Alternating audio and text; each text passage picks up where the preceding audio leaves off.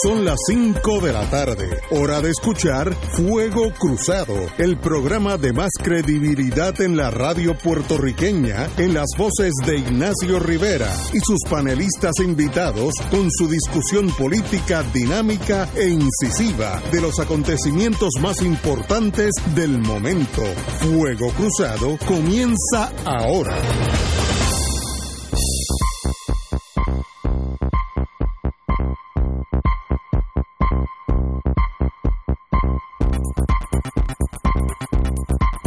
Back in the US of. De nuevo, estamos aquí en San Juan de Puerto Rico, un día precioso. Yo que miro al Atlántico por la mañana, veo ese Atlántico, ese Atlántico caribeño es precioso, verdad. Somos dichosos, somos escogidos en esa belleza que nos, nos rodea. Eh, así es que estamos aquí un martes. El martes tenemos, como siempre, don Julio Muriente, profesor Muriente. Muy buenas tardes. Buenas tardes, queridos amigos. Eh, tenemos en la otra esquina el escritor, don Lalo, muy buena. Muy buena. Y un privilegio tenerte aquí. Y, Alejandro Torres y Rivera, profesor. Buenas tardes para ti, Ignacio, para Eduardo y para Julio. Y para Es- el público eso me que escucha diría- el programa. Me dirían los agentes del FBI, you're walking with good company. Estoy, estoy rodeado de gente buena, así que hoy, hoy no puedo fallar. Sobre todo. Digo, anoche vi un programa a las 10 de la noche de Trump que casi me desvelé. Lo menos que dijo fue que el país con menos contagio, no puedo ni decirlo porque me da asma, con, con- mejor eh, reacción a la pandemia fue Estados Unidos y que él siempre ha estado diciendo que la, usar la mascarilla. Entonces, ¿usted quiere que yo oiga eso y duerma tranquilo? No puedo, no puedo, porque representa, no sé, la locura es la palabra, no, no, no creo que haya otra palabra. Demente el presidente de los Estados Unidos. Y hay que Y chuparse. demente el presidente de Estados Unidos y millones de Y estadounidenses. un 35%, que es, es, uh, fácil. Ahora estoy. Que tu fe se sostiene en el 65%. ¿El, el qué? Tu fe. Y bajando. Bueno, vamos a varas aquí porque pues bien, las cosas están aquí calientes también. Eh, la señora gobernadora, con todo derecho, eh, envió a la Cámara de Representantes el nombramiento de a Carlos Rodríguez Muñiz como miembro eh, a la oficina del fiscal especial independiente. Lo mandó hoy a la hora me da, me da hasta risa. A la hora, la Cámara de Representantes le cierra el paso al nombramiento y lo cuelga ipso facto. Dice que ni lo van a considerar. ¿Y, y cómo fue la votación? No, no, A, no. a viva voz, fue un linchamiento. Un linchamiento. O sea, en, en, en Mississippi le hubieran eh, eh, guindado un palo y luego prendido en fuego. Pero demuestra las guerras total total entre un bando y los otros, los pierluisistas y los juandistas, que están como están a ley de 20 días de la gran victoria o la gran derrota, no sé cómo pique la bola, eh, sencillamente no, no cogen prisioneros. Y la pregunta es, bueno, después de todo este espectáculo, no sé si ella debió haber mandado un candidato al, ex- a la- al exterminio, a la guillotina, pero una vez que lo envió, ¿no creen que la Cámara debió haber enseñado un poco de, de, decoro, de respeto? Y, y luego con no nombrarlo da y sobra, ¿no? Pero esto, fue, esto es con machetes en las manos, ambas partes. ¿Afecta eso el Partido Nuevo Progresista para las elecciones, que es, es la, es la gran batalla, no es la primaria, es las elecciones? No sé, yo estoy perdido, pero obviamente esto suena la guerra piqui- chiquita, como dicen en Estados Unidos, the little politics en Puerto Rico que ocupan, yo diría que el 90% del tiempo, en vez de hablar de las cosas importantes, hablan de estas cosas. Pero demuestra que hay mala sangre entre esos dos bandos. Compañero, Pues mira, yo lo que pensaría, Ignacio, en primera instancia es a quién le afecta más eh, lo, lo hecho o lo actuado.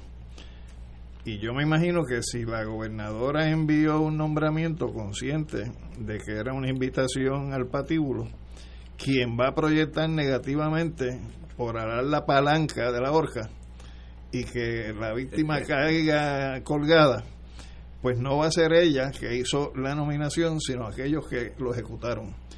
Y me parece que este país, pues independientemente de los problemas que se dan en la política intrapartido, es un país que por lo menos está acostumbrado a que se dé un mínimo de eh, proceso justo cuando se nomina a alguien a un cargo público, lo que supone que antes de tomar una determinación, ya sea confirmándolo o sacándolo de carrera, haya un mínimo de evaluación del candidato, un mínimo de presentación de sus credenciales, que en esta ocasión difícilmente esta persona pudo siquiera recoger los documentos que se le requieren a alguien en un proceso de Este nombramiento. señor Rodríguez Muñiz fue juez de apelaciones del 2000 al 2009 y juez superior del 1995 al 2000.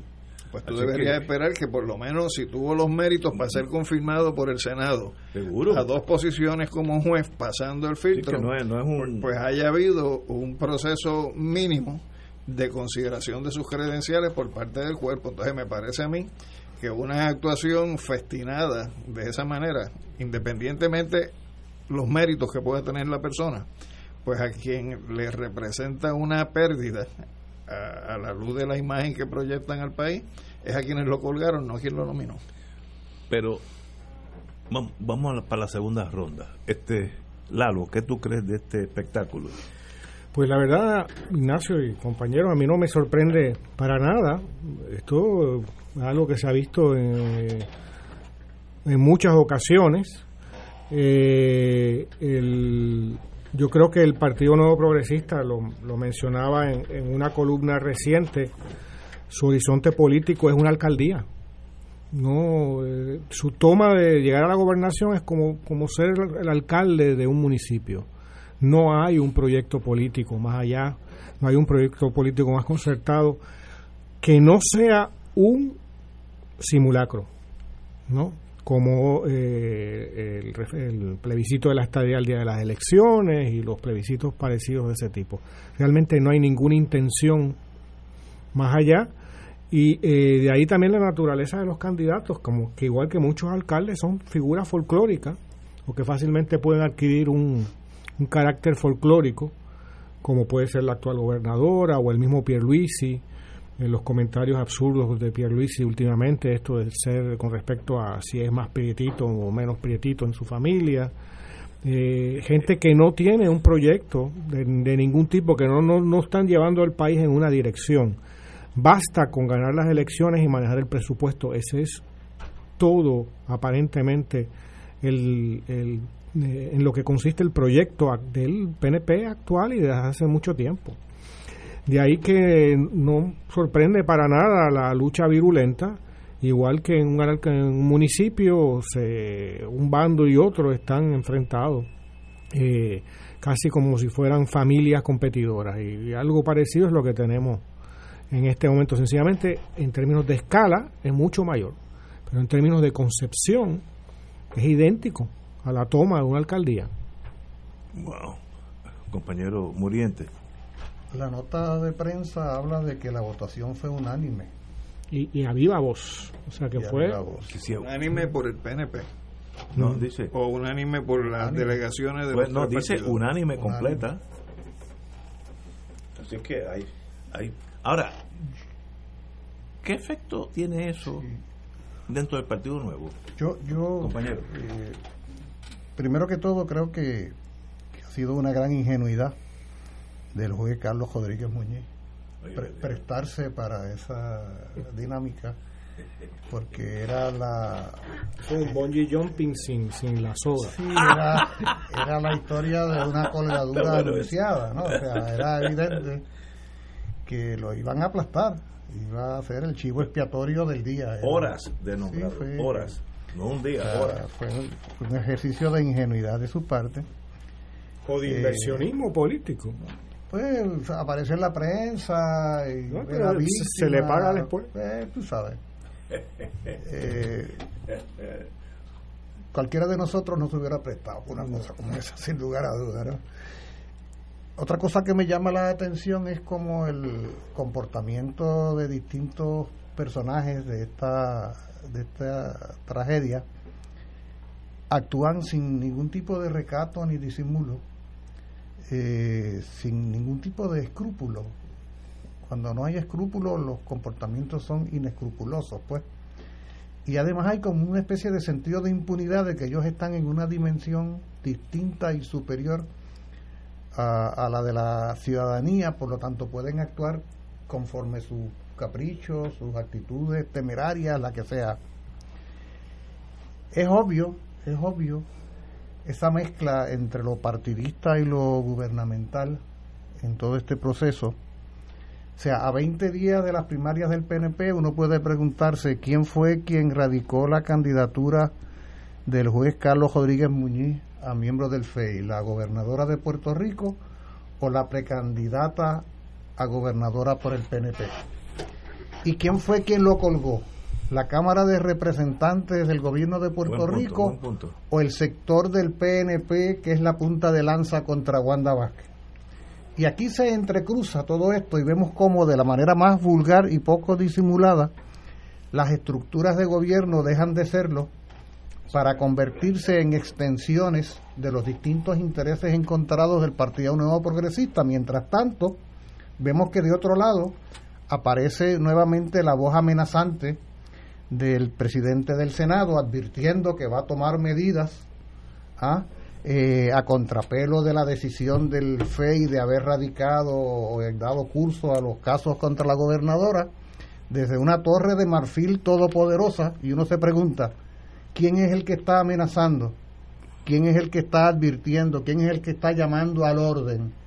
¿El presidente del Senado o el presidente del Partido Nuevo Progresista?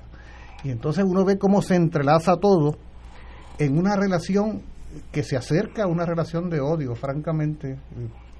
Eh, los niveles de intolerancia y de irrespeto son terribles. Yo creo que de parte de la gobernadora ha habido una actitud altamente impertinente al querer erradicar esta, este cargo a escasos días de una eh, primaria a sabiendas de que ella misma está siendo objeto de una investigación precisamente por ese cuerpo. O sea, es casi insolente, ¿no? Lo que está haciendo es un acto así medio temerario, probablemente calculado sabiendo lo que iba a ser la consecuencia para poder entonces luego victimizarse y decir, miren los niveles de tolerancia, yo que seleccioné al mejor y mira cómo me lo han tratado. Pero efectivamente de parte de la Cámara lo que hemos visto es un nivel eh, de intolerancia, sobre todo del lado del Partido Nuevo Progresista, porque si, como dice la noticia, eh, aquí se montó todo el mundo en el barco de, de, la, de la colgada a este juez, no es así, Alejandro. No, no, porque lo que dice la noticia es que se, se descartó a viva voz. Lo que quiere decir, que, quiere decir que la gente aprobó una moción presentada, pero no hubo oposición a la moción y tú te puedes oponer a la moción o puedes abstenerte en la votación, pero eso no compromete tu voto a favor de lo que la mayoría parlamentaria haya establecido. pero, o sea que fue un proceso donde las minorías no, no mantuvieron silencio, no mantuvieron ah, silencio. Bueno, pues entonces están apoyando. Pero no quiere decir que estuvieran apoyando. Sí, sí, no, no, porque el silencio es, que se aprobó a viva voz. Lo que dijeron sí, pues sí, y ya, así se Francamente, se hubiera sido de extrañar que otros sectores distintos al PNP se hubieran incorporado activamente a esto, porque aquí los que no son del PNP en la legislatura lo que están haciendo es en el lenguaje del baloncesto es velando huira. No, o eso es un problema entre ellos que se resuelva. Están velando huira porque lo que están esperando que se despedacen entre ellos y no son tan tontos como para terciar. para bien son públicos en un match de lucha libre. Sí, ellos están ahí viendo lo que está pasando y gozando. gozando. los son, no, gozando ah, cada vez que salpica la sangre, ¿entiendes? Por lo tanto, buena la precisión es importante porque políticamente los sectores eh, contrarios, adversativos al PNP, lo que están es disfrutando la capacidad que tiene ese partido político y su liderato de despedazarse sin piedad. ¿no? Y entretenimiento para la comunidad. Claro, lo terrible del caso, justo Eduardo, lo, lo, lo, terrible del caso precisamente es cómo nos obligan a nosotros, gente seria y responsable como nuestra radio audiencia, a tener que dedicar estos minutos a este tipo de temas cuando podría haber N cantidad de otros asuntos verdaderamente importantes y asimismo entretienen al país con esta changuería. Es que lo que decía al principio, del PNP, su, el horizonte político que posee es el de una alcaldía. No hay proyecto político. Entonces asistimos a esta especie como de ajedrez combinado con tiritápate, ¿no? Eh, que, que, o sea, que hay un cálculo de y habrá, ¿cómo se llama esto? Estrategas políticos en cada bando, como tú un poco estabas sugiriendo, ¿no? Vendo, porque ellos se tienen que imaginar la movida del contrario y, si yo me muevo acá, ¿qué va a ser el otro? Y, y lo que está en juego es tan algo tan básico como llegar al puesto o llegar a, a, ganar la, la, primaria y pensar que luego entonces el bando que yo he acumulado alrededor mío, mi gente, mi equipo, se va a beneficiar si gano las elecciones. Eso es todo, no hay proyecto político. Es política de la pequeña. De No, es que, no es que no se le puede llamar ni política, es saqueo. Es, es una forma de saqueo ciudadano, ¿no? Como lo que hablamos la semana pasada de las primarias del Partido Demócrata, que en, la columna del Nuevo Día que publica el sábado, doy hasta más datos. O sea, cada voto nos costó 200, creo que era 5 dólares de los libres, los hechos de la libre comunidad. ¿Cómo eso es posible?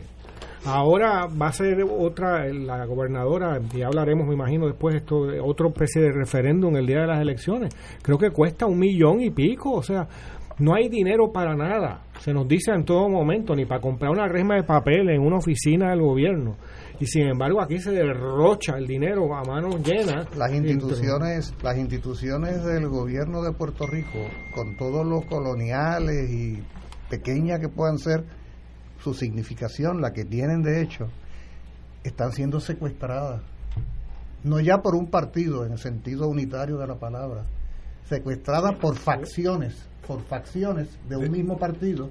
hay una facción que controla la Cámara de Representantes, hay una facción que controla el Senado, hay una facción que controla el Ejecutivo. Entonces, esas tres facciones, jugando de la manera más oportunista imaginable, están en una tiraera. En ese sentido, Julio, si seguimos tu lógica, no existen ya los partidos políticos, existen las facciones. O sea, ya no hay un partido nuevo progresista. No, pero ellos dicen que al día 10 comienza la, eso ya la recomposición. Ese es otro cuento. Eh, en la práctica no hay un partido, lo que hay son grupos eh, paramilitares, digamos, ¿no? de diferentes grupos tratando de, dominar esa estructura. ¿Qué, ¿Qué, ustedes piensan hubiera ocurrido si en lugar de ir a la Cámara de Nombramiento hubiera ido al Senado, como otros nombramientos que requieren confirmación? Hubiera pasado. A viva voz. Hubiera pasado, ¿eh? A viva voz. Lo mismo que ver. Pues, pues, entonces, pues entonces lo que, lo que te demuestra es que. Hay tribu, hay tribu. Eh, es parte de la controversia primarista que tenemos de cara por eso, por eso que yo decía al principio que, aquí se mezcla partido con gobierno. Lo que pasa es, oye, los partidos políticos son entidades privadas, ¿verdad? Y los partidos políticos tienen la prerrogativa de decidir pues, su destino, su forma de hacer las cosas. Caramba, pero cuando un partido político se convierte en gobierno, se supone que al menos guarde las formas.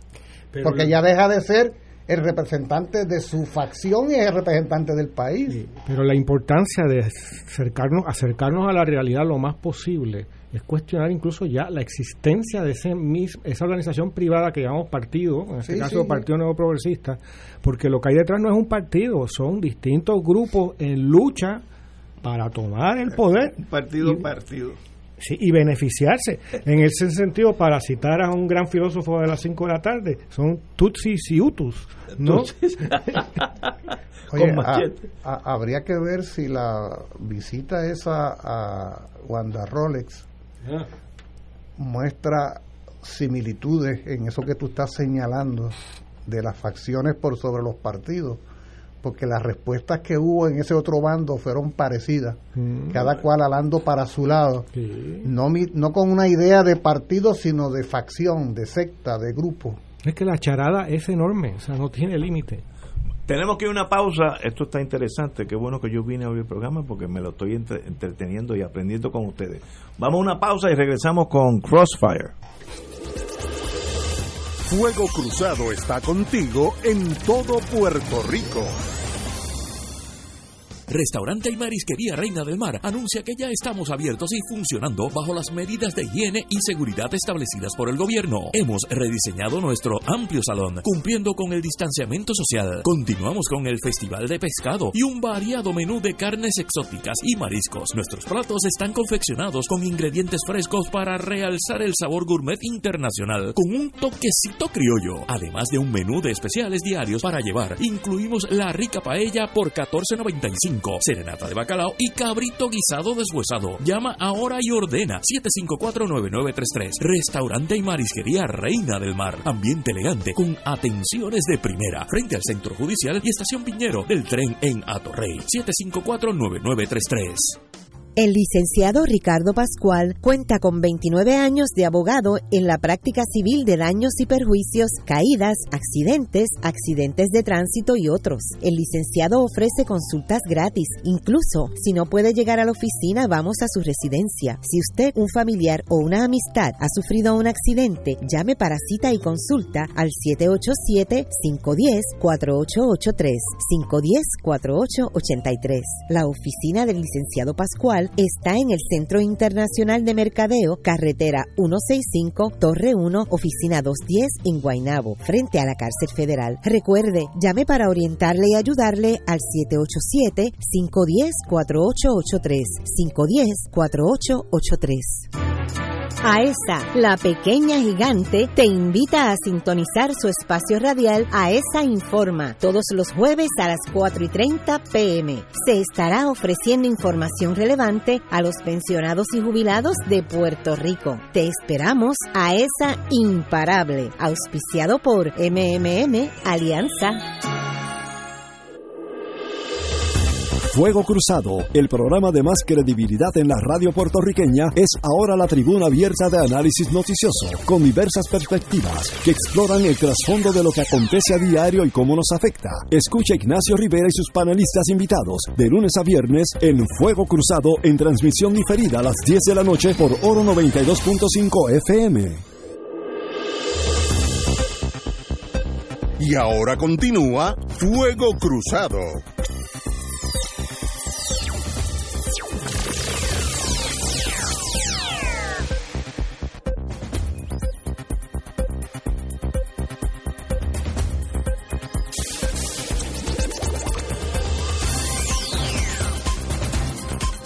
Regresamos a Fuego Cruzado, amigos y amigas. Eh, me dice aquí Eduardo Lalo, buen punto, que estamos en los días hace exactamente un año, que parece que hace como 10 años de esto. Julio, Julio era el que te decía. Este, a Julio. Eh, parece como, como 10 años, pues uno nada más, que el pueblo, en una reacción atípica al pueblo de Puerto Rico, eh, sencillamente puso tal presión que el gobierno o desgobierno de Ricky Rosselló tuvo que coger el monte al exilio, como en Latinoamérica cuando se exilaban se iban a, Europa a vivirlo más bien, pues espero que le deseo lo mejor a él. Ese vino de Europa. para, renunciar. Sí, para renunciar. Pero eh, hay que examinar esto en detalle. Primero, un acto no muy común en Puerto Rico, que es tirarse a las calles con, con el brío de, de retar el establishment policiaco, etcétera, etcétera, que no es cosa poca, eh, y sencillamente la magnitud fue tal que sencillamente el gobierno sucumbió y desapareció para bien de todos nosotros. Pero ¿qué, qué enseñanza hay más allá de esos hechos escuetos que yo acabo de decir? Eduardo Lalo. Mira, yo vi anoche, creo que era en el nuevo día, un recuento, creo que era como de 7, 8 minutos de, de, estos, de esta semana, ¿no? Desde que iba justamente de que regresa la, una noche así muy ansioso, tratando como de aplacar eh, la tormenta de, de España, a donde se había ido huyendo realmente, para que como hacía siempre, cada vez que había un problema se iba a algún sitio y lo que me llamó la atención es ver a, Ricardo Rosselló, verlo hablar, escucharlo hablar. Y porque en el momento uno notaba cosas, por supuesto, pero estaba metido en el ajo de la cosa. Pero ahora, un año de distancia, uno dice, qué barbaridad, o sea, era alguien que casi estaba en una condición preverbal, o sea, no podía elaborar una frase completa. Eh, que era eh, constantemente dudando. Eh, era, el sonido que, más abundaba en sus intervenciones. Evidentemente mintiendo, o sea, que, que era un, una actitud de total desprecio hacia la verdad. Y ya luego la situación del chat, que las cosas que ahí se, se dijeron, eh, la manera en que se dijeron. ¿no? Eh, ahí hay cinco, seis, siete frases que definen al, esta era del bipartidismo puertorriqueño. O sea, esto de cogemos de pendango hasta los nuestros, he visto el futuro y no existen puertorriqueños, etcétera.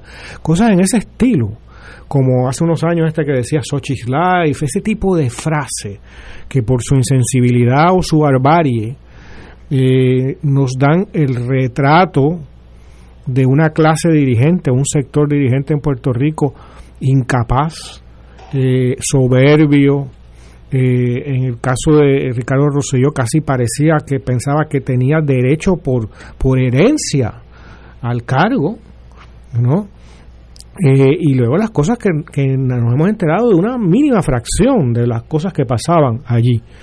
Eh, como esto de las guaguas de más de un cuarto millón de dólares y los helicópteros y las compras de mesas de masaje y cosas de ese tipo, ¿no?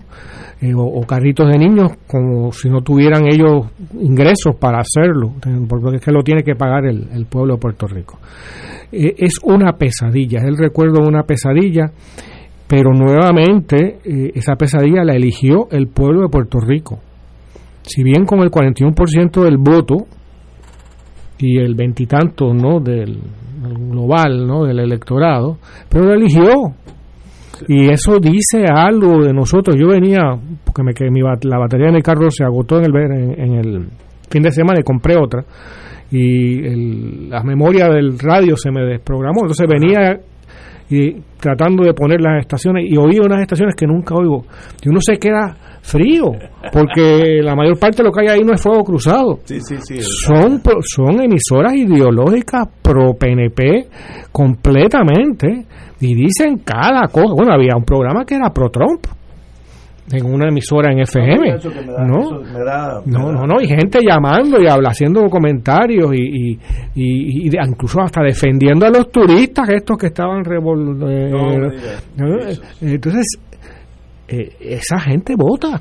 Esa gente vota. Entonces si tenemos de ahí la importancia no de debilitar a ese bipartidismo en las próximas elecciones porque la un poco la lucha de la de, la de la cultura en un sentido muy amplio la cultura no es ir al festival Casals nada más ¿eh? la cultura es mucho más que eso.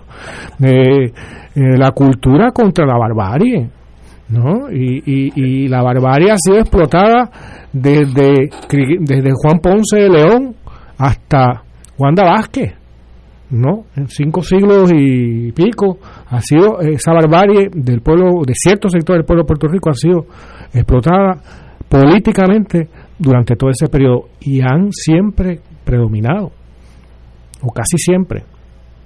Y una de las pocas ocasiones en donde ha habido otra cosa fue ese verano del año pasado. Y ojalá eh, eso sea una muestra de un camino y de una fortaleza de una sociedad que está más dispuesta y más fortalecida a hacerle, a enfrentar con su cultura a esa barbarie que, que nos ha vencido tantas veces. Tenemos aquí una pausa, regresamos con el doctor Muriente. Fuego Cruzado está contigo en todo Puerto Rico. El proyecto de restauración de la iglesia San José del Viejo San Juan necesita albañiles y obreros. Los interesados, favor comunicarse con Yadira Sánchez 787-743-2025. 787-743-2025. Los partidos tradicionales deciden quiénes serán sus candidatos y el programa de análisis noticioso con la perspectiva más certera del ambiente electoral nacional te trae su tradicional especial del día de primarias. Sintoniza Fuego Cruzado el 9 de agosto desde las 3 de la tarde y entérate primero que nadie de las tendencias en los colegios electorales y el resultado oficial de las votaciones. Únete a Radio Paz 810 AM y Canal 13, cadena oficial de Fuego Cruzado, el domingo 9 de agosto desde las 3 de la tarde para el especial del día de primarias. En Oro 92.5 FM, Radio Paz 810 y el Canal 13 estamos trabajando a tono con la emergencia que en estos momentos está viviendo Puerto Rico. Estamos ofreciendo nuestros servicios al máximo con el personal disponible según nos permitan las circunstancias. Si tiene un mensaje para ofrecer a sus asociados, clientes o personal, solo tiene que llamar al 787-349-7949, 787-552-0825 y nuestros empleados le comunicarán al personal de ventas para atender su necesidad. A nuestros clientes estén en comunicación con su ejecutivo o ejecutiva de ventas que continúan ofreciendo sus servicios como de costumbre. Recuerden los teléfonos 787-349-7949 y 787-552-0825. Y ahora continúa Fuego Cruzado.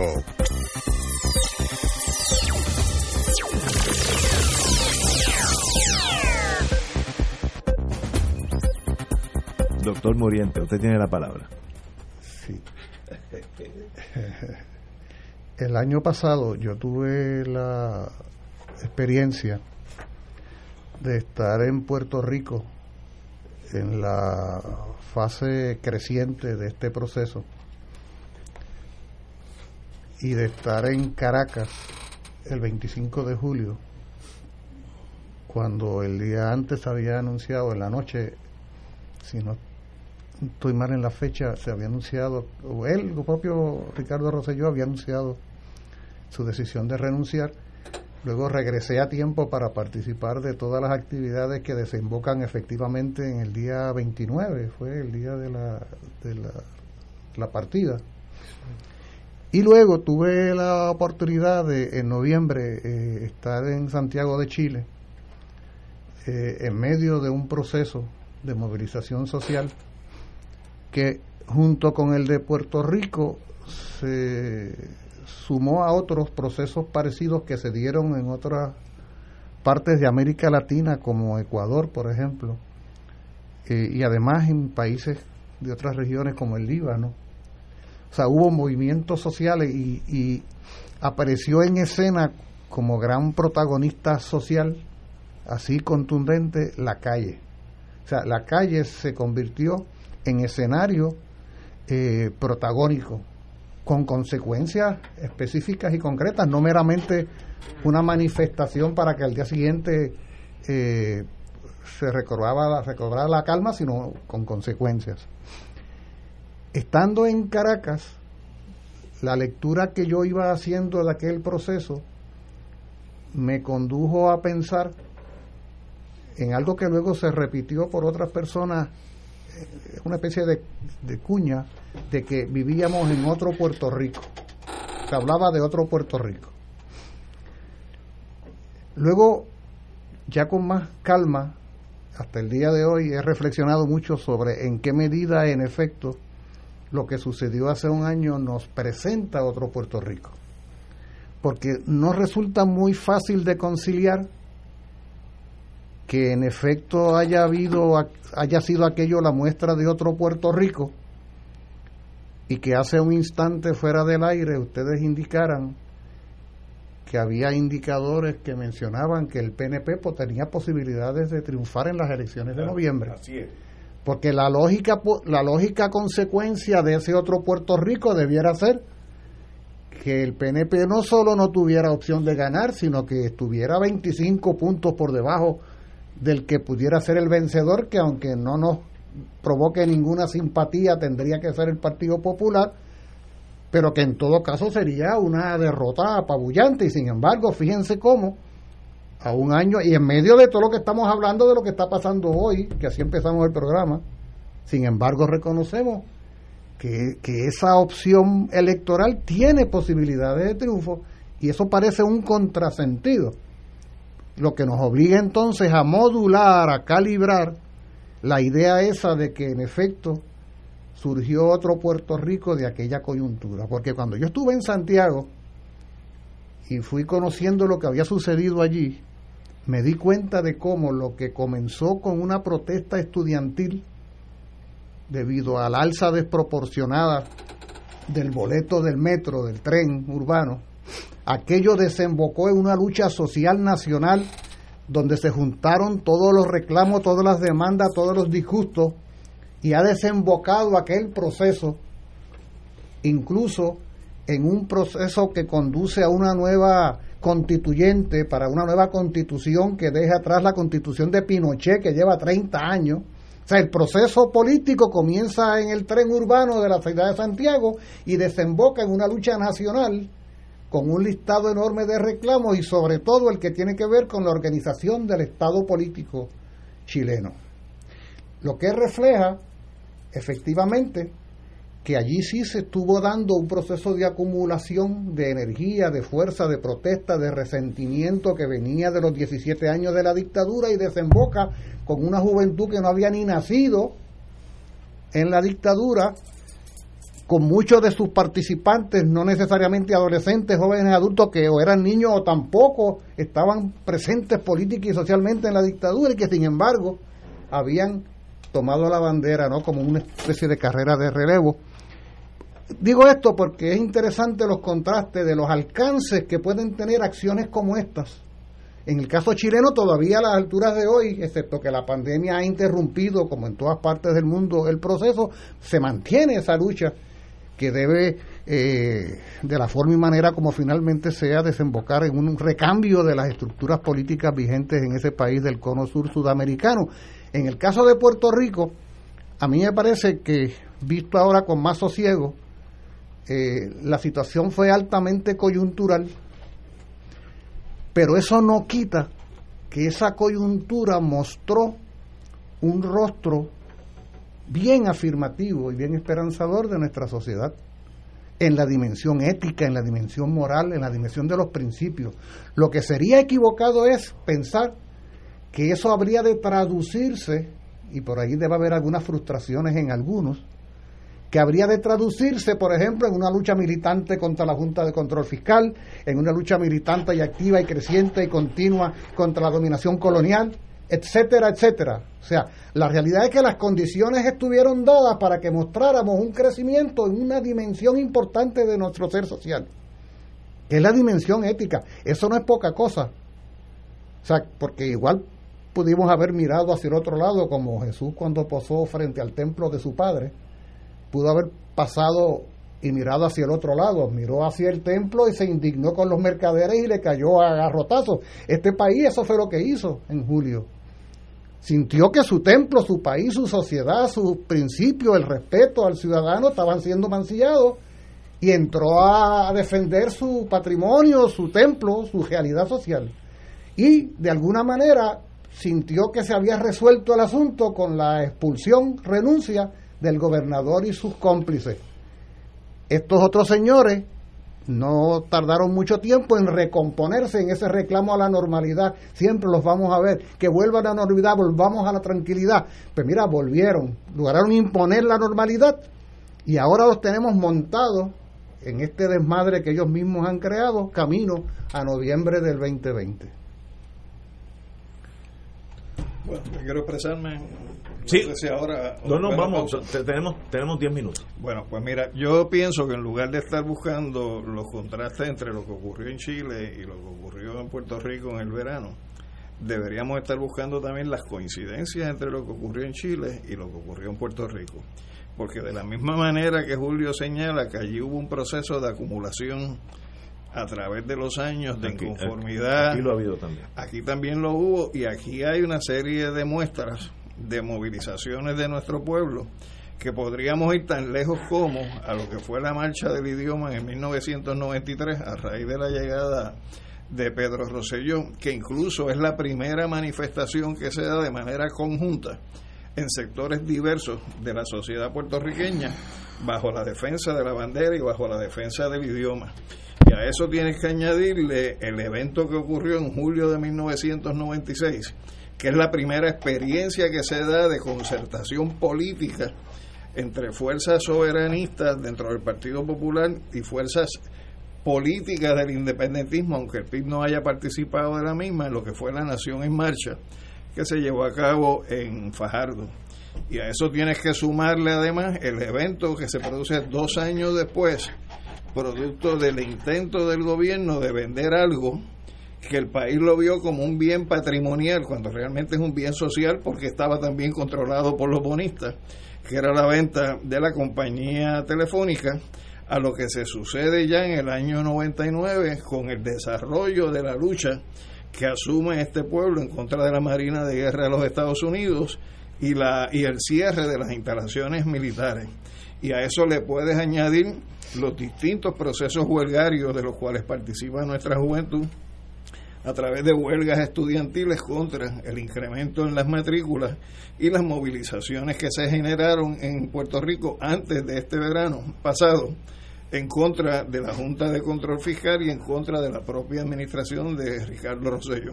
Es decir, que es un proceso, un proceso de acumulación de inconformidad, de protesta social, de movilización, eh, que realmente cuando tú buscas los elementos comunes en todos, vas a encontrar la defensa del idioma español, la defensa de nuestra bandera, la formulación de alianza entre sectores que históricamente habían corrido por vías separadas desde el punto de vista, de vista de la búsqueda de causas comunes, el rechazo a la privatización, la defensa de determinados activos del país como, como una perspectiva de patrimonio nacional, el uso de la huelga económica y política como expresiones legítimas del pueblo trabajador, el reconocimiento de la diversidad en métodos de lucha el rechazo a las medidas neoliberales, la defensa de la educación pública y la Universidad de Puerto Rico como valor social, el reclamo de la protección de servicios públicos esenciales, el rechazo a la corrupción, a la alternancia bipartidista, el rechazo a la insensibilidad de los gobernantes a la Junta de Control Fiscal, eh, la identificación de los límites que tiene nuestra institucionalidad eh, como país en el marco jurídico y la necesidad del apoderamiento del ciudadano en la toma de decisiones. Es decir, que esa suma de elementos es lo que produce la explosión que se da en el verano pasado. Pero ¿qué pasa? Dentro de esas posibilidades, las limitaciones son, a diferencia quizás de otros procesos, pero también al igual que otros, como aquellos que en un momento dado en la narrativa histórica hablábamos de la primavera árabe, donde también se dio este tipo de coincidencias y movilizaciones, pasó lo mismo que pasó allá, que es que estuvo ausente un elemento aglutinador organizativo que le permitiera a esa implosión social eh, o explosión social eh, un, un, cauce que le guiara hacia unas metas distintas, hacia unos proyectos distintos. Yo creo que es la gran carencia que nosotros tuvimos eh, con posterioridad a ese verano del 2019 y que carecemos todavía el día de hoy. Y cuando tú te preguntas por qué es posible que todavía el PNP tenga alguna posibilidad real de cara a las elecciones próximas, es porque tienen la organización, que es lo que nos falta a nosotros como pueblo, para poder eh, ser eh, determinantes en un proceso electoral. Ellos tienen la organización, ellos tienen la estructura, ellos tienen los recursos eh, y eso es lo que le permitiría a ellos como posibilidad frente a lo que son las grandes carencias y limitaciones que tiene el Partido Popular de poder volver a revalidar en la política en Puerto Rico. Y ciertamente desde el punto de vista de los sectores no organizados que fueron protagonistas en esa lucha del verano del 2019, lo que le falta no es la vocación de lucha, lo que le falta no son los objetivos de lucha, lo que le falta no es la voluntad de lucha, lo que le falta es la organización que los recoja en un cauce común para empujar hacia adelante sus proyectos. Y, y oyéndote a ti, como yo estoy ajeno a ese mundo de ustedes, que obviamente es fascinante y me interesa muchísimo. Eh, esa masa puertorriqueña en busca de alguna otra alternativa tendría que unirse en un partido, un movimiento con, nombre y registrarse y tener eh, candidatos a las cosas, eh, como los el Partido Popular, el PIB, los otros. Sigue, sigue, sigue mencionando. No, no, no sé. Puerto Rico hay, para mí, dos partidos, que es el, PNP y el Partido Popular. está el Partido PIB, que siempre está ahí, de, de 2 a 3, 4%, y los otros pues son un gran enigma, pero, pero están ahí.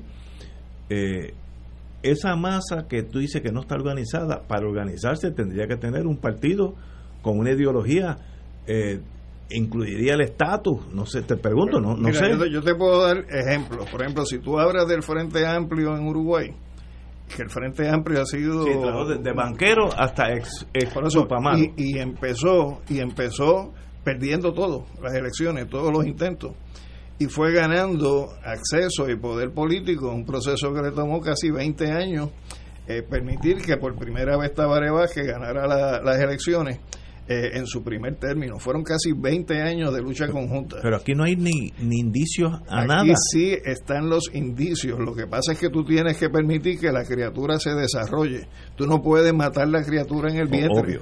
Y en este sentido sí hay la capacidad de poder desarrollar alternativas superiores, pero hay que darle el espacio para que la criatura se desarrolle. Tenemos a Eduardo Lalo inquieto, como los caballos cuando quieren empezar a correr, que tú los notas que están inquietos. Vamos a una pausa y con ustedes, Eduardo Lalo. Fuego Cruzado está contigo en todo Puerto Rico. Restaurante y Marisquería Reina del Mar anuncia que ya estamos abiertos y funcionando bajo las medidas de higiene y seguridad establecidas por el gobierno. Hemos rediseñado nuestro amplio salón, cumpliendo con el distanciamiento social. Continuamos con el Festival de Pescado y un variado menú de carnes exóticas y mariscos. Nuestros platos están confeccionados con ingredientes frescos para realzar el sabor gourmet internacional, con un toquecito criollo. Además de un menú de especiales diarios para llevar, incluimos la rica paella por 14.95 serenata de bacalao y cabrito guisado deshuesado. Llama ahora y ordena 754-9933. Restaurante y marisquería Reina del Mar. Ambiente elegante con atenciones de primera. Frente al Centro Judicial y Estación Piñero del tren en Atorrey. 754-9933.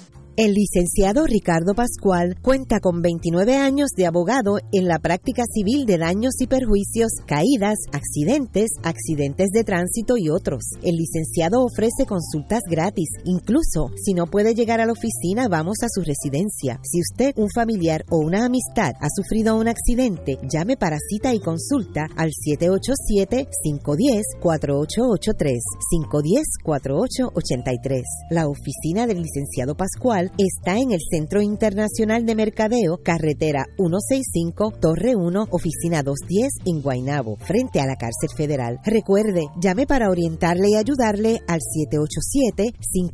787-510-4883, 510-4883. Hoy más que nunca necesitamos ayudarnos los unos a los otros. Casa Centro Raquel es un centro de ayuda y guía para la mujer. Estamos abiertos de lunes a sábado de 9 de la mañana a 4 de la tarde. Para ti mujer, en este apremiante momento. Para más información, 787-998-3900. Estamos aquí para ti mujer. En Radio Paz 810 AM agradecemos las contribuciones de nuestros oyentes recibidas a través de ATH Móvil durante esta larga cuarentena, que nos ha permitido mantenernos en el aire a pesar de la difícil situación económica que nos ha golpeado duramente. Permanecemos a flote, pero cada vez es más cuesta arriba la misión de seguir operando este ministerio radial al servicio de nuestros hermanos en la fe y nuestra iglesia. Ahora más que nunca necesitamos de tu solidaridad. Entrando a la aplicación ATH móvil de la siguiente manera. Paso número uno, marca Pay Business. Paso 2, busca Radio Paz 810. Número 3, escribe la cantidad del donativo. Y número 4, presiona enviar. Muchas gracias por tu ayuda y mil bendiciones ahora y siempre.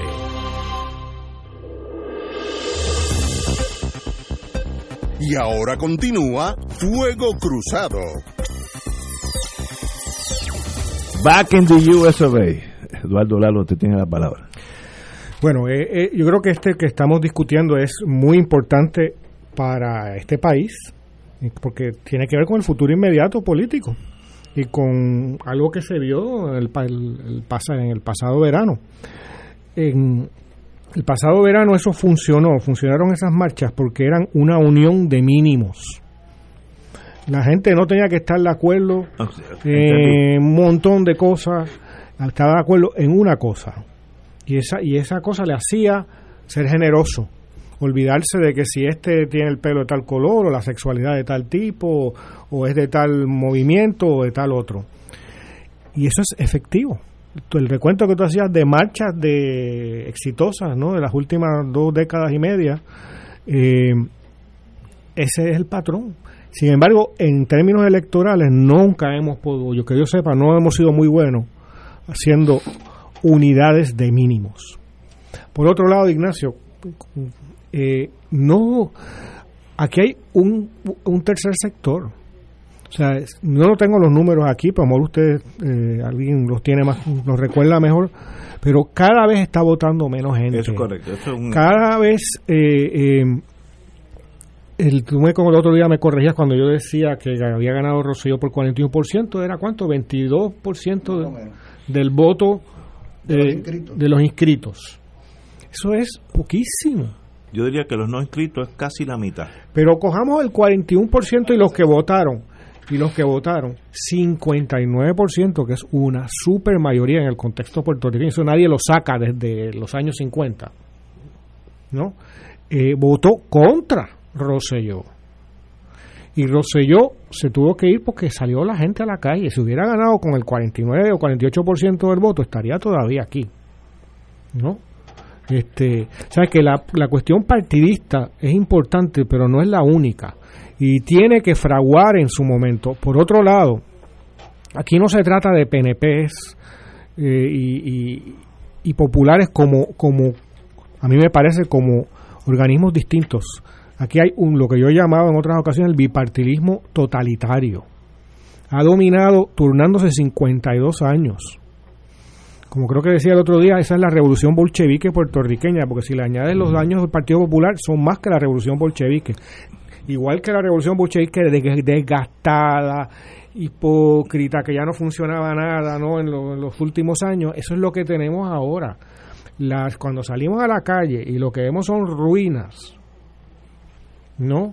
Y negocios. Y cuando luego nos enteramos de la incapacidad absoluta del gobierno, tipo Unión Soviética, que no podemos llevar jabón a una mina de carbón, donde la gente sale negra después de un día de trabajo, y evidentemente no tenemos la capacidad, podemos mandar no sé cuántas bombas atómicas a todas partes del mundo, pero no podemos llevar jabón del punto A al punto B.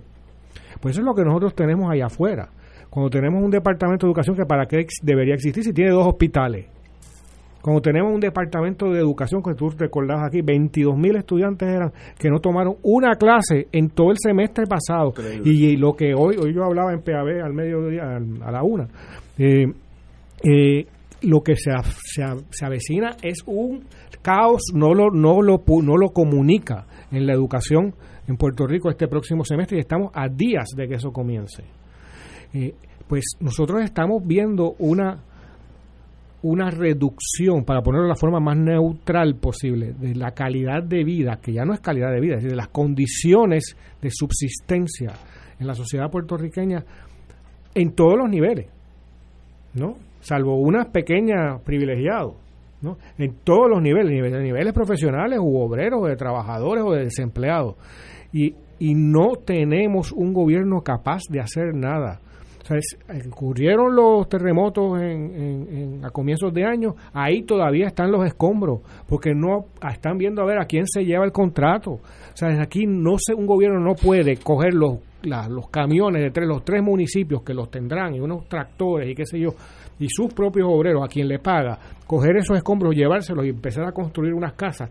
No, porque el propósito no es el bien común.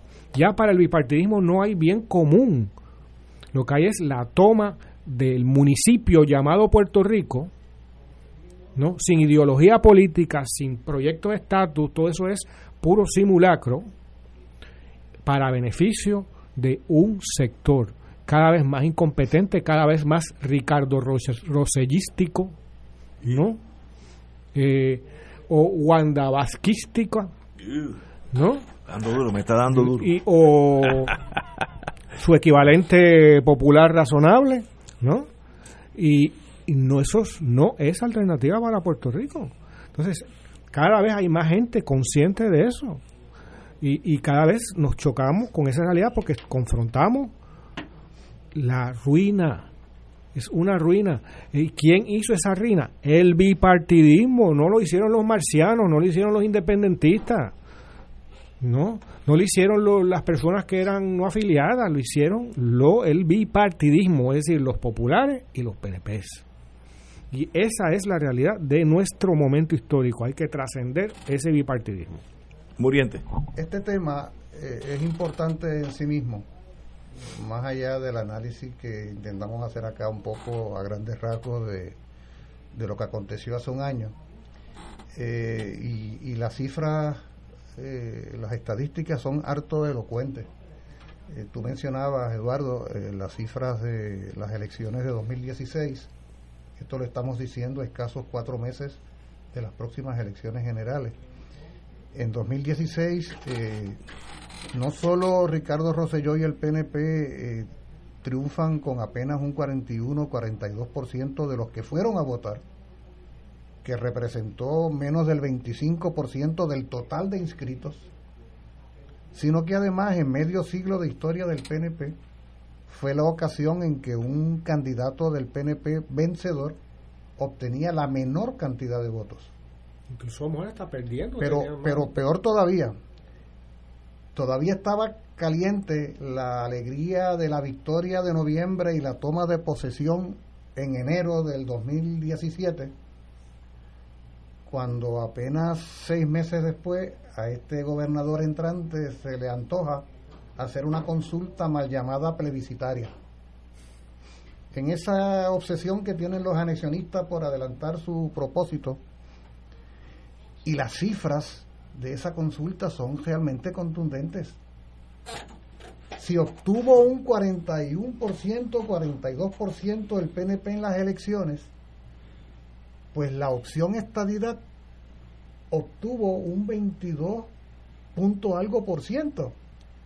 Es decir, el 78% del electorado puertorriqueño se quedó en sus casas, se fue a la playa, hizo lo que tú quieras menos ir a validar esa consulta, pero hay algo todavía más serio en materia del interés de los anexionistas. Decenas de miles de esos que se quedaron en sus casas, siete u ocho meses antes, habían votado por el PNP. O sea, lo que hubiera pensado uno que era la gran criatura del recién nacido, que era esa consulta para validar el gran objetivo ideológico de la anexión, se quedaron en sus casas. O sea, quedaron malísimos con el propio Ricardo José Yo. Estos son señales, señales interesantes, porque la tendencia en el proceso electoral puertorriqueño, si hacemos análisis, es a la baja participativa. Hay una tendencia a la baja que como señalaba Alejandro hace unos minutos, no se trata únicamente del, del cuarenta y tanto por ciento que se abstiene de los inscritos, se trata de que hay decenas de miles, ¿cuántos serían? Más de 600 mil personas que, no que no están inscritas, no están inscritas. Sea, el universo de la no participación, el universo de la no participación, es realmente mayoritario, por eso escribía yo a las alturas del 16 una columna donde yo decía que el vencedor había sido la abstención, precisamente. Y es que están en entredicho las instituciones de partido, cuando esto yo lo entrelazo con algo que tú señalabas, Eduardo, cuando tú decías que en el verano pasado la clave estuvo en la unión de los mínimos la unión de los mínimos porque esos mínimos no tienen la menor intención de organizarse en partidos o movimientos permanentes, pero sí están dispuestos a participar en eventos coyunturales o circunstanciales. O sea, su fortaleza está en que se juntan para hacer algo. Su precariedad o debilidad está en que se juntan por poco tiempo y cuando ven que su objetivo está satisfecho, ya se acabó el evento, ¿no? En el caso del Frente Amplio del Uruguay, que se ha traído aquí como una opción, el Frente Amplio del Uruguay no es una unión de los mínimos. El Frente Amplio del Uruguay es una alianza de partidos y organizaciones políticas existentes en un espectro político amplio. Ha de haber algunas personalidades, pero el grueso son partidos, organizaciones políticas. No es mínimo, no es circunstancial, no es coyuntural, no es momentáneo, es permanente. Eso le ha permitido ser gobierno. Hasta hace muy poco eh, dirigía los destinos eh, del Uruguay. Y entonces, eso mismo de la unión de los mínimos, también lo hilvano con lo que planteaba también Alejandro hace un momento, de que entonces la, la opción inevitable es que tenemos que ir forjando una unión de máximos. Una unión de máximos que permita que no nos conformemos con la coyuntura de lo que pasó en junio, julio del 19 para comenzar un poco a desmovilizarnos agosto, noviembre, diciembre y se acabó, sino para darle continuidad a procesos. Entonces el gran reto, aquí hay dos retos. Uno, la impugnación de la institucionalidad partidaria existente, como la conocemos hoy día, que tú has insistido en eso, Eduardo. Lo otro es que, sin lugar a dudas, si no se organiza uno, no hay lucha y no hay victoria. Desde la soledad, desde la espontaneidad, desde la actitud francotiradora, no se llega a ningún sitio. Entonces el gran reto es la pregunta, ¿cuáles han de ser esas nuevas formas de organización social que trasciendan la unión de los mínimos sin subestimar su valor, pero que trasciendan esa unión de los mínimos para, para garantizar permanencia de un proceso social que permita, y ahí es que yo señalaba la diferencia entre Chile y Puerto Rico, que permita que después del incidente específico, es decir, el caso del gobernador, haya una continuidad a un mismo nivel de lucha. Ese es el gran reto que tenemos nosotros, porque si no, por eso se dan, tú lo decías Alejandro con todas sus vocales y consonantes, el PNP tiene organización, tiene recursos y logra ir por sobre el impacto tan trascendental que tuvo, nada menos que la expulsión de su presidente y su gobernador. ¿Ah? Entonces, esto es un asunto que merece una reflexión de veras muy detenida para quienes tenemos aspiraciones de ser útiles a este país a futuro. Yo quiero seguir haciéndole preguntas a ustedes porque me, me es interesantísimo, pero en cierto sentido, pues tengo algunas observaciones para ustedes, que discrepo con ustedes, no en el sentido del análisis, que es muy correcto, pero discrepo en torno a... ¿Y ahora qué? Vamos a una pausa. Yo creo que tanto. Fuego Cruzado está contigo en todo Puerto Rico.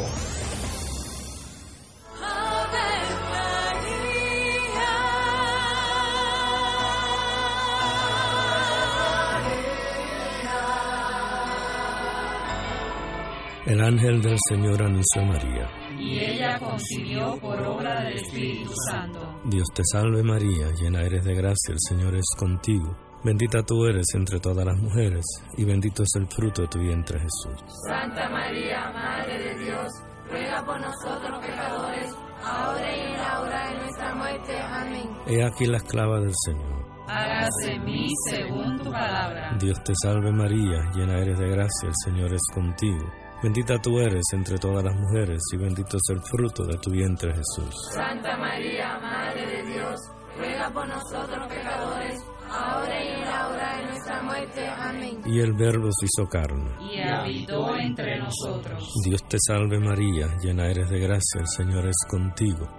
Bendita tú eres entre todas las mujeres, y bendito es el fruto de tu vientre Jesús. Santa María, Madre de Dios, ruega por nosotros pecadores, Ruega por nosotros, Santa Madre de Dios. Para que seamos dignos de alcanzar las promesas de nuestro Señor Jesucristo. Oremos.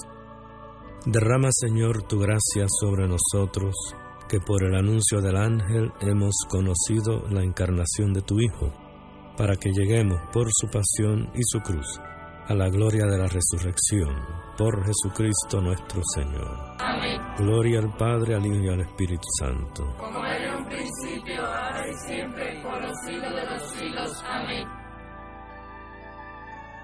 Un club rotario es casa de jóvenes y adultos, de hombres y mujeres, que comparten y viven los deseos de servir a los demás en un ambiente socialmente sano y productivo.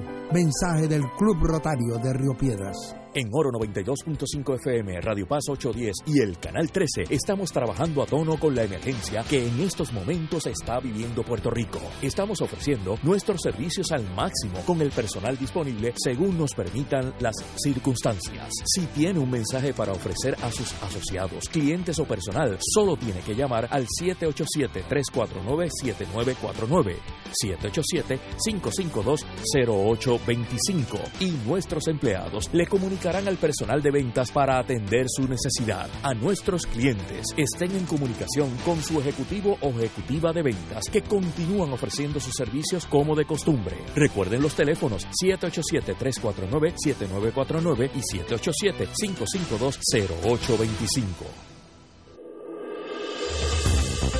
Aquí la llama se enciende cada tarde a las 5 porque escuchas Radio Paz 810 AM, WKBM San Juan y retransmite en diferido WOROFM Corozal San Juan, la Casa de Fuego Cruzado, el programa de más credibilidad en la radio puertorriqueña.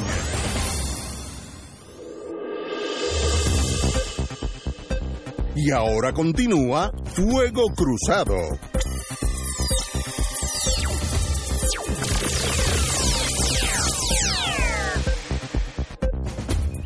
Compañero, don Alejandro Torres y Rivera. Mira, yo quisiera añadir al análisis anterior que, que lo fracciones para no consumir un turno demasiado extenso, que es que para bien o para mal, pues los que somos abogados tratamos de analizar jurídicamente los procesos también.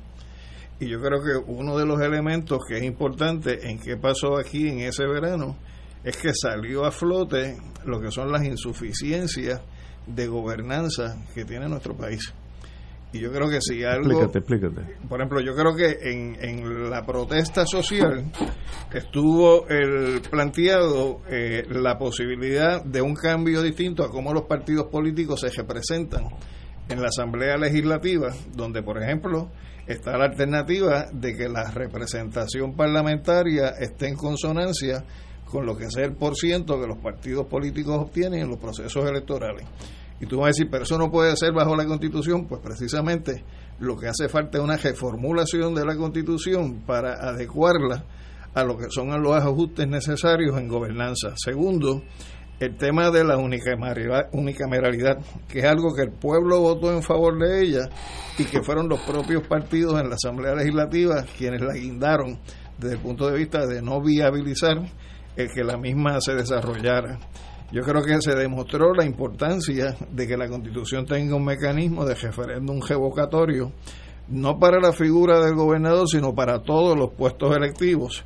Yo creo que quedó a flote también la importancia de la iniciativa ciudadana en la radicación de propuestas de legislación, el fortalecimiento del principio de la separación entre iglesia y Estado, la creación de un puesto electivo de vicegobernador como una posibilidad, la representación territorial y comunitaria en las legislaturas municipales, que eso no existe bajo el actual esquema, la elevación a rango constitucional del principio de mérito en el servicio público, la consulta directa al pueblo sobre asuntos que pueden afectar significativamente a la presente generación y generaciones futuras en asuntos relacionados con el medio ambiente, los recursos naturales, las pensiones, los sistemas de retiro, la privatización de servicios públicos esenciales, modificaciones en las protecciones que ofrece la legislación protectora del trabajo, la elección de los puestos eh, de gobernador y vicegobernador si existiera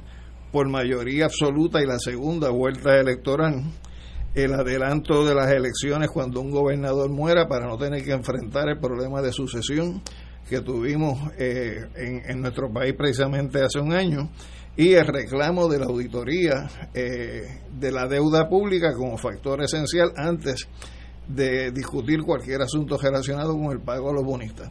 Yo creo que esas insuficiencias que tiene nuestro modelo de organización constitucional el pueblo las vería con buenos ojos desde el punto de vista de un proceso de reformulación, aunque sea dentro del marco colonial, de lo que es eh, la actual gobernanza que se define eh, en cuanto a poderes políticos en el caso de Puerto Rico. Y me parece que, que esa, esas eh, reivindicaciones por una vía o por otra, también estuvieron presentes en ese proceso eh, que se dio en el verano pasado. Yo, yo tengo varias preguntas para todos ustedes, así que vamos a ir poco a poco. Eh, como yo siempre he dicho a todos mis amigos y a algunos que no encajan necesariamente en la palabra amigo, pero conocidos, yo siempre en la vida he tenido suerte, por razones que yo no entiendo, pues nunca he tenido eh, mala suerte, vamos a ponerlo así. O me la busco o, me llega. Cuando yo empecé este programa hace 25 años, Carlos Gallizá me abrió un mundo para mí desconocido, porque yo no conocía el mundo independentista. Al contrario, estaba totalmente prejuiciado contra ustedes, que lo que merecían es. eh, hoy sería Guantánamo con todo. Lo conocían muy bien, pero tenían Sí, pero- soluciones distintas. No, no, este, no eran enemigos del, del país, eran, respondían todos ustedes a Moscú. Se mete la, la locura de la ignorancia. Y Gallizán me abrió la puerta eh, a, a ese mundo independentista de gente tan buena como los mejores que hay. Y en los últimos años, pues vinieron las gran marchas. Yo fui la primera que fui, que me acompañó, que me llevó Gallizán. Y Si no, yo no hubiera ido porque tú no te dejas meter en la boca del león donde coja tu bofetano. Yo tampoco soy, yo soy un survivalist. Eh, y, pero Gallizán me dijo, "Ven, ven, vente conmigo. Fuimos a Vieques. Y allí había un ambiente muy tenso entre los Marines y la- los Marshals y el pueblo. Y, y vi cómo se comportaron. Me acuerdo que el, el rol del reverendo Estrada, de Peacemaker, si no llega a estar allí, cualquier- él- porque él controló los americanos y los puertorriqueños, porque a veces se zafan de ambos lados. Lo vi y me fascinó ese mundo. Luego vino la gran marcha contra Vieques, que A favor de Vieques contra la Marina. Exacto, este que llegó hasta hasta el Irán Bithorn, que allí había fácilmente 200, 300 mil personas.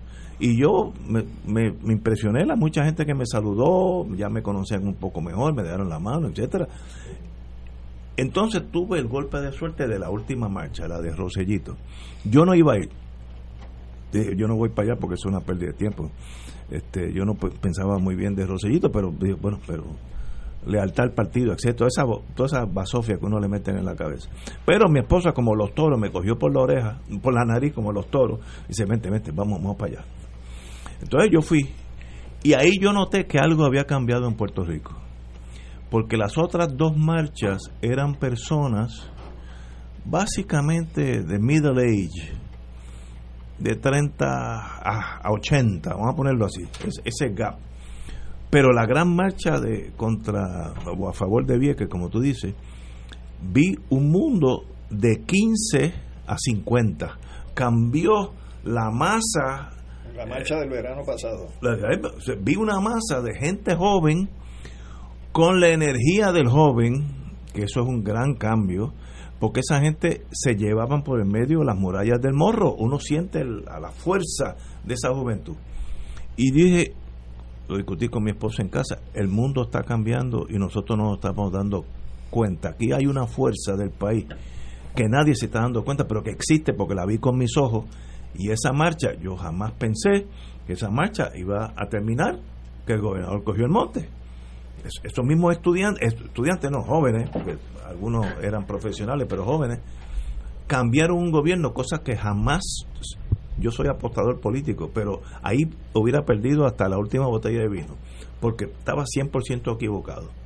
Y entonces, oigo el análisis de ustedes, que tienen razón, hay 600 mil personas que ni están inscritos, que son seres humanos que se apearon de la guagua. Yo tengo amigos con los que almuerzo todos los días, gente de primera clase en el sentido profesional, que ya no votan ni le interesa que le hablen ni política, nada. En la mesa no se habla política porque nadie me, me va a escuchar. Entonces uno nota esos cambios y uno dice, pues algo aquí está pasando y yo no puedo interpretar hacia dónde se dirigen esos cambios, porque es una fuerza como un volcán que está generando presión de adentro, de adentro, y tú lo ves por afuera lo- igualito, hasta que un día sale el chorro del agua. por Yo, un yo te diría, Ignacio, que el cambio que tuviste no es solo la juventud, es que es quizás la primera manifestación que está fuera de la lógica de la Guerra Fría. Sí, pues, es verdad que yo soy Y, víctima de ese y mundo. ¿no? no, no, pero no por ti, sino la gente que estaba allí. Sí, era otra generación. No, y, y de la generación que fuera, porque yo creo que hubo muchos jóvenes, pero hubo mucha gente de todas las generaciones. Pero había juventud que en las otras yo no había No había tanta quizás. Pero una cosa que, era ma- manifiesta increíblemente, la cantidad, yo decía, todo el mundo en Puerto Rico tiene una bandera de Puerto Rico. Eh, O sea, era una cosa, digo, yo también, pero pero que yo ¿sabes? en esa manifestación era un, bosque de banderas. la gente se transforma y uno no se da cuenta. La primera vez que a mí me expulsaron de la escuela superior, o sea, para el viejo mío eso fue un bochorno. De cómo él, que era el presidente del Consejo de Padres y Maestros, su hijo lo habían votado por estar distribuyendo boletines en la escuela superior. Oye, ¿qué, qué edad tú tenías? Cuando yo- eso fue en el 70, 70, 69-70. Tenía 16, 17 años. Ya. Ahora, cuando yo fui preso en Vieques, el viejo mío, a, ver, a pesar de haber ido preso, se sentía orgulloso de que yo fui preso, no por ser un delincuente, sino por estar luchando en contra de la Marina y por la paz de Vieques. Entonces, yo creo que eso, y- Ahora- el viejo mío nació en 1909, o sea que también ellos tienen su proceso de transformación. Lo que pasa es que a veces uno no, no lo percibe porque vivieron una época donde se les puso dentro del DNA de, de su ser eh, el temor a la independencia y el repudio a lo que ellos llamaban los separatistas. Cuando, cuando yo era chiquitito, yo tendría 6, 7 años, estaba en la fase formativa de la vida. Yo me acuerdo que vino el alcalde de Ponce, no quiero decir el nombre equivocado, era un hombre bien grande, vestía de blanco, en aquellos años que vestían de hilo blanco, de chaquetón, pero todo blanco, en adjunta. Y él dijo, tenía una voz, él no necesitaba altoparlante, con, la, con hablar nada más lo oía la mitad de adjunta. Y él dijo, me acuerdo como ahora, y me- se me paran los pelos, sin los americanos nos morimos de hambre. Yo no sabía que eran los americanos, güey. tenía seis años, dije, pero yo, ¿y, y quién es? Toda- Y todavía te lo estás creyendo. No, no, yo estoy convencido. no, pero recuérdate, eso es parte de la psiquis del puertorriqueño porque yo a mí me lo inyectaron a los seis años. Pero la manifestación del año pasado, la inmensa mayoría de la gente no, cree eso. No tiene eso, porque no, la- no, no ha vivido no, eso. Exactamente, la- la es imagen- otra generación. Pero la imagen que tú traes del volcán en ese proceso previo a la erupción es es aleccionadora, digamos, nos sirve, ¿no? Eh, y Alejandro mencionaba algo y es que se van generando normalidades nuevas que si tú no tienes oído en tierra, tú no te das cuenta de que esa normalidad nueva no es otra cosa que una transformación. O sea, ¿a quién se le hubiera ocurrido imaginar que tras el paso del huracán María, este país se iba a arropar de banderas de Puerto Rico de una esquina a otra?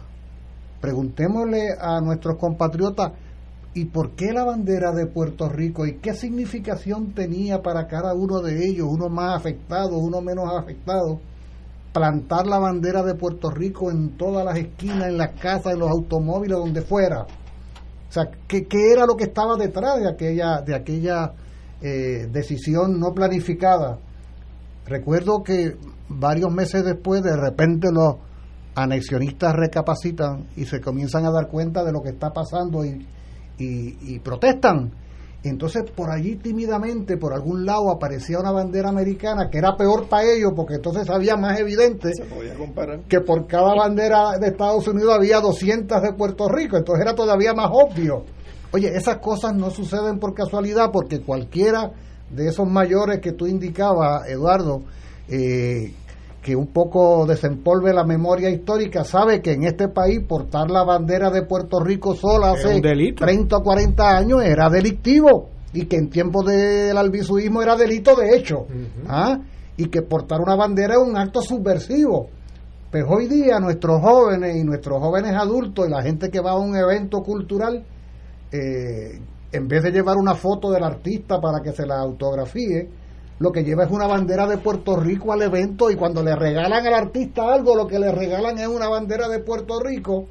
¿Qué quiere decir esto? Esto quiere decir que va habiendo un proceso de fortalecimiento de la conciencia nacional y que esa bandera, esa bandera se va convirtiendo en un denominador común que afirma, que afirma.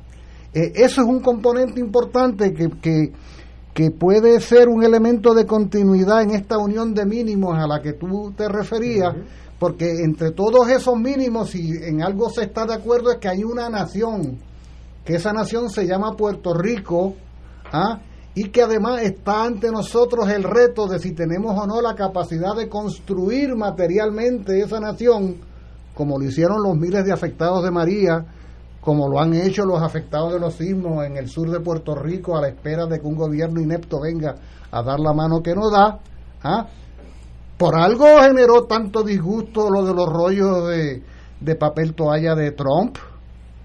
Pues, eh, de otra manera seríamos indiferentes a eso. Por eso es tan importante lo que mencionábamos al principio de la gran victoria ética, moral y de principios patrióticos que supuso el verano del año pasado. ¿eh?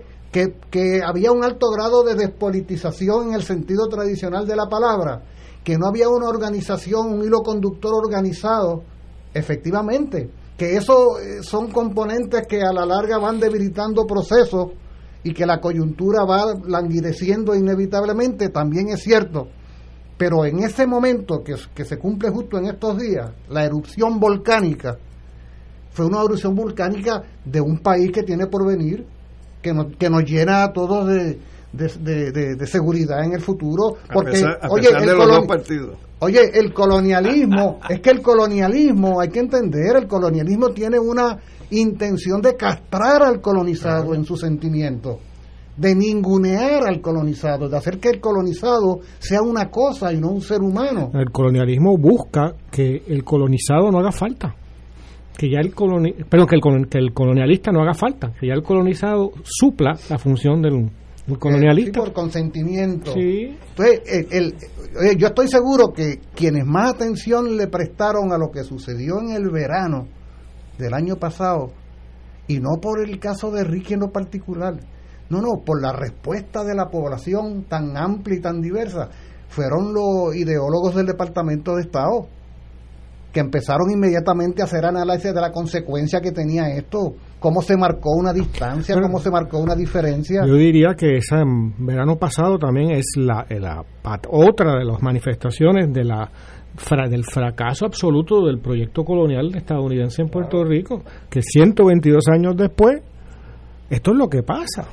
Pero tengo otras preguntas. Y no, Oye, que por cierto, 122 años que se cumplen ya mismo. El sábado el 25.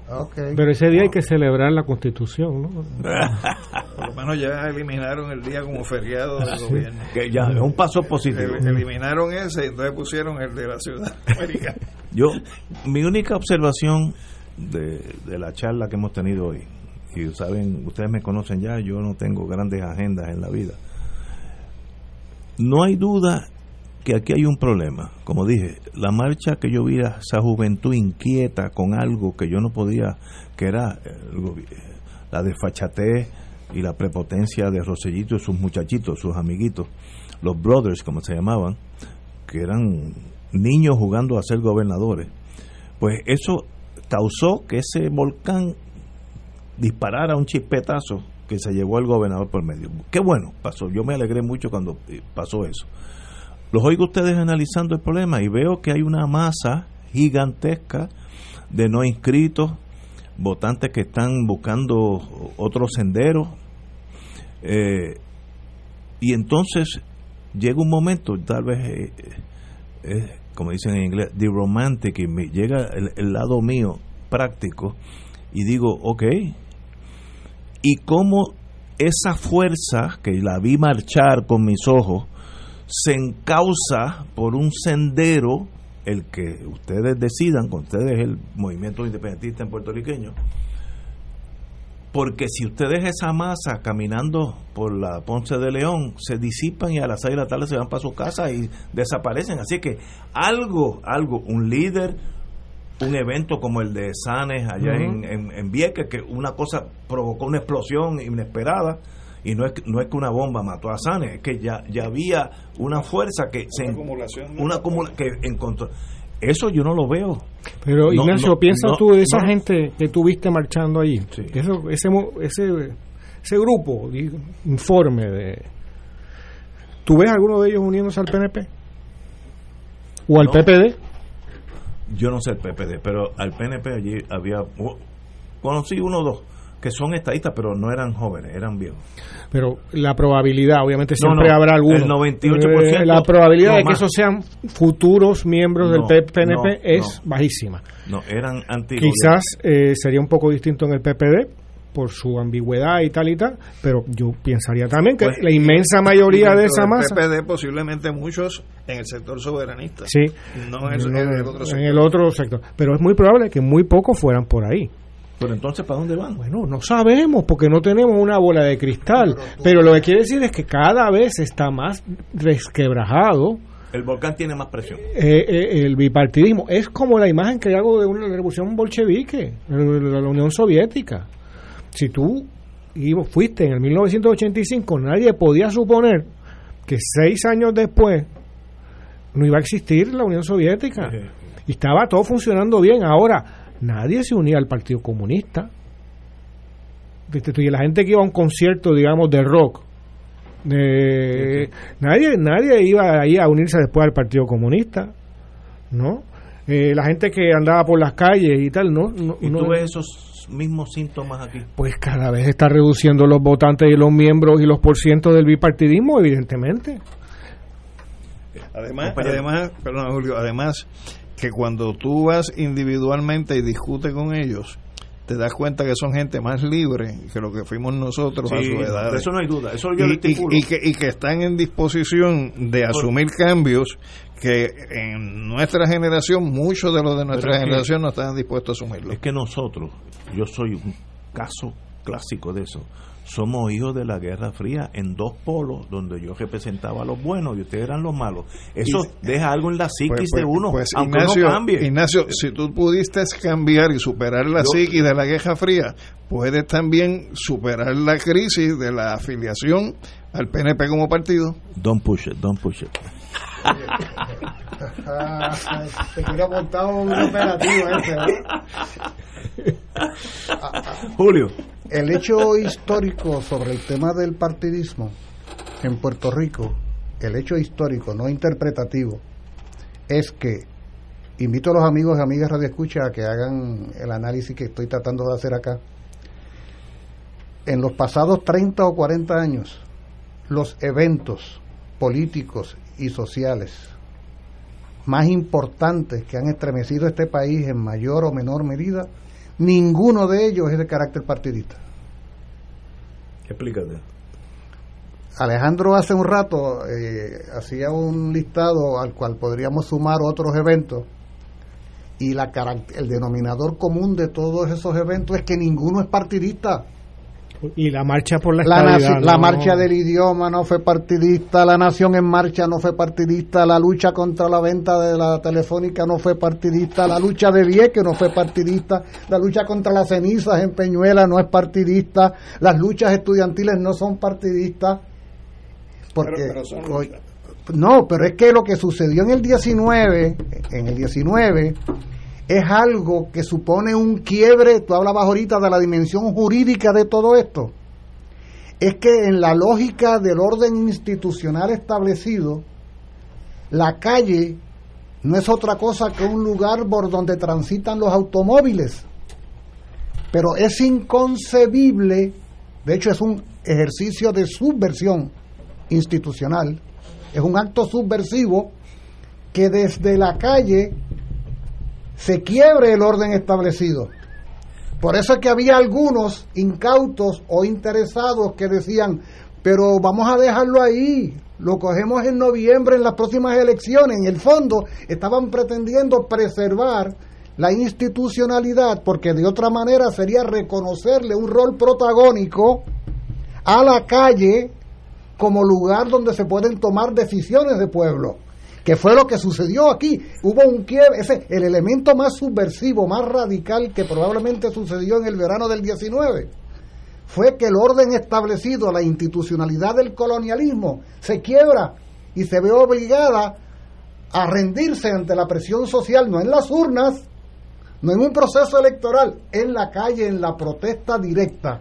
Eso es bien importante. Eso, en ese sentido, me gustaría Uh. preguntarle a Ignacio, ¿tú has participado en una marcha multitudinaria a favor de la estadía? Sí. multitudinaria. No, eh, O sea, da- no, no, no es en el, no es en el restaurante, sino No, en no, el- no, yo he ido, cuando yo era, cuando yo era fiscal federal, yo era un poco drástico. Yo llevaba a mi hija chiquitita ¿Eso fue hace cuánto? hace 40 años.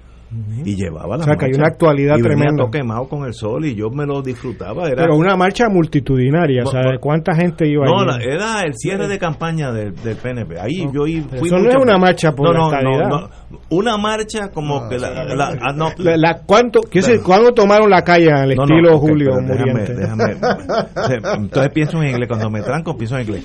I stand corrected, me, me voy a corregir.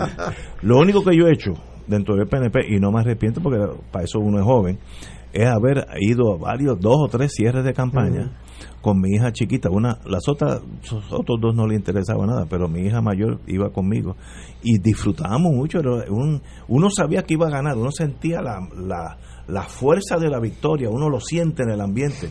Y eso, pues, yo llegaba a casa contentísimo.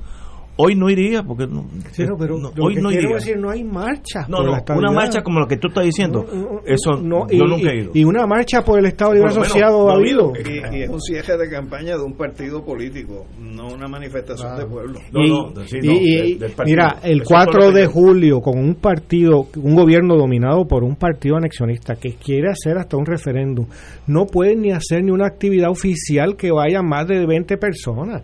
El 25 de julio, eh, en unos días, eh, que van a que van a 14 celebrar los personas. populares.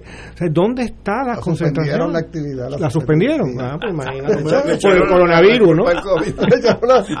Tenemos que ir a una pausa y regresamos. No, no creo que vaya una marcha este año de ningún lado. Vamos a una Fuego pausa.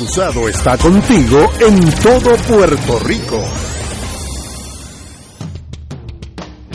Todos los jueves Radio Paz y la Administración del Seguro Social te ofrecen un espacio informativo para orientarte y aclarar tus dudas sobre los derechos, requisitos y obligaciones para poder disfrutar de sus beneficios. Plantea tus preguntas por el 787-300-4982 y conoce antes que nadie los detalles concernientes a cambios y nuevas regulaciones, escuchando todo sobre Seguro Social con Víctor Rodríguez los jueves de 2 a 3 de la tarde por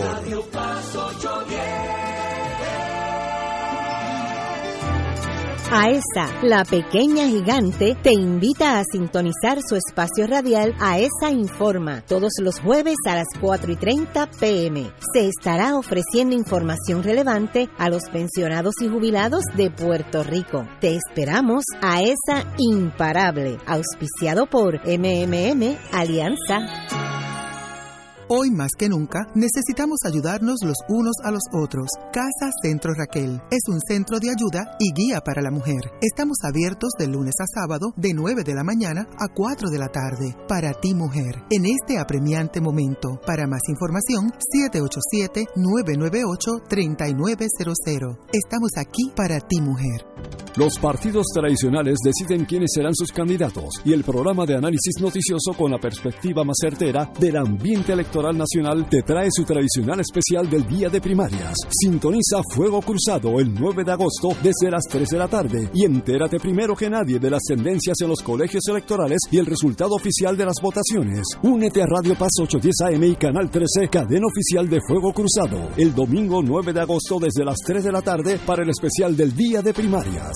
En Radio Paz 810 AM agradecemos las contribuciones de nuestros oyentes recibidas a través de ATH Móvil durante esta larga cuarentena, que nos ha permitido mantenernos en el aire a pesar de la difícil situación económica que nos ha golpeado duramente. Permanecemos a flote, pero cada vez es más cuesta arriba la misión de seguir operando este ministerio radial al servicio de nuestros hermanos en la fe y nuestra iglesia. Ahora más que nunca necesitamos de tu solidaridad. Entrando a la aplicación ATH Móvil de la siguiente manera. Paso número uno, marca Pay Business. Paso 2, busca Radio Paz 810. Número 3, escribe la cantidad del donativo. Y número 4, presiona enviar. Muchas gracias por tu ayuda y mil bendiciones ahora y siempre.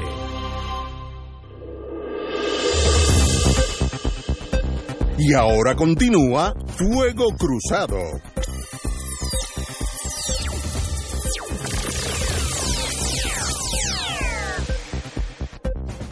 Regresamos, amigos y amigas, a Fuego Cruzado. Bueno, como dije, mi, mi única observación, yo estoy de acuerdo con ustedes, el análisis del colapso de las instituciones partidistas en el sentido macro. Yo creo que hay gente, hay mucha menos gente interesada en la política diaria, day to day, que yo, yo que estoy en todos los sitios, me meto en barras, me meto en, en, en cafetines, etcétera. Nadie, Pero no te comportas indebidamente. no, como hasta, pasó. hasta ahora. Exacto. Pero nadie, nadie habla de la política. Eso no era así hace 40, 50 No años. hablan de la política partidista. No, no, no, pero es que no, el, el tema es hablan de otras cosas, la Pa- pandemia. Pasa por Llorén o pasa por distintos sitios a ver cuántos letreros tú ves. Ah, Antes eso se en los llenaba. balcones, o Eh, cuántas eh, banderas tú ves en pero el techo de la casa. ¿Tú te acuerdas hace 40 años? Eso se llenaba del partido que fuera. Hoy en día, así que eso es un síntoma que ese volcán está prendido por abajo. Sí, pero atiende- Ahora, ¿qué, ¿cuándo eso sale? Si es que sale, no, Oye, pues no sé. pero hay volcán si hay, mag- vers- si hay magma. Seguro. Y lo magma. primero que eso, botas el humo, después las piedras y al final en la La lava. fumarola le llaman. Eh, hay, hay volcán si hay magma, que es lo que luego conocemos como la lava. Si no hay lava y energía al interior, lo que hay es una Calor. montaña, ¿no? Calor. En otras palabras, no basta con el desasosiego social para que el volcán haga erupción. O sea, no es un efecto automático. O sea, hay, hay, hay, hay erupción volcánica, aquí se ha mencionado en varias ocasiones, si hay voluntad, si hay organización, si hay ánimo, si hay disposición. Si no, podemos seguir siendo colonia de Estados Unidos por los próximos 5.000 años y nada cambia simplemente pues, nos vamos deteriorando hasta que nos extingamos.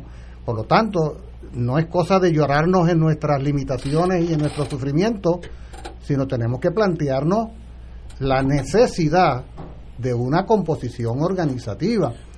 Y quiero traer Eso falta en este momento. Ah, y quiero traer, porque aquí se han traído varios casos que nos sirven después de todo como ejemplos comparados.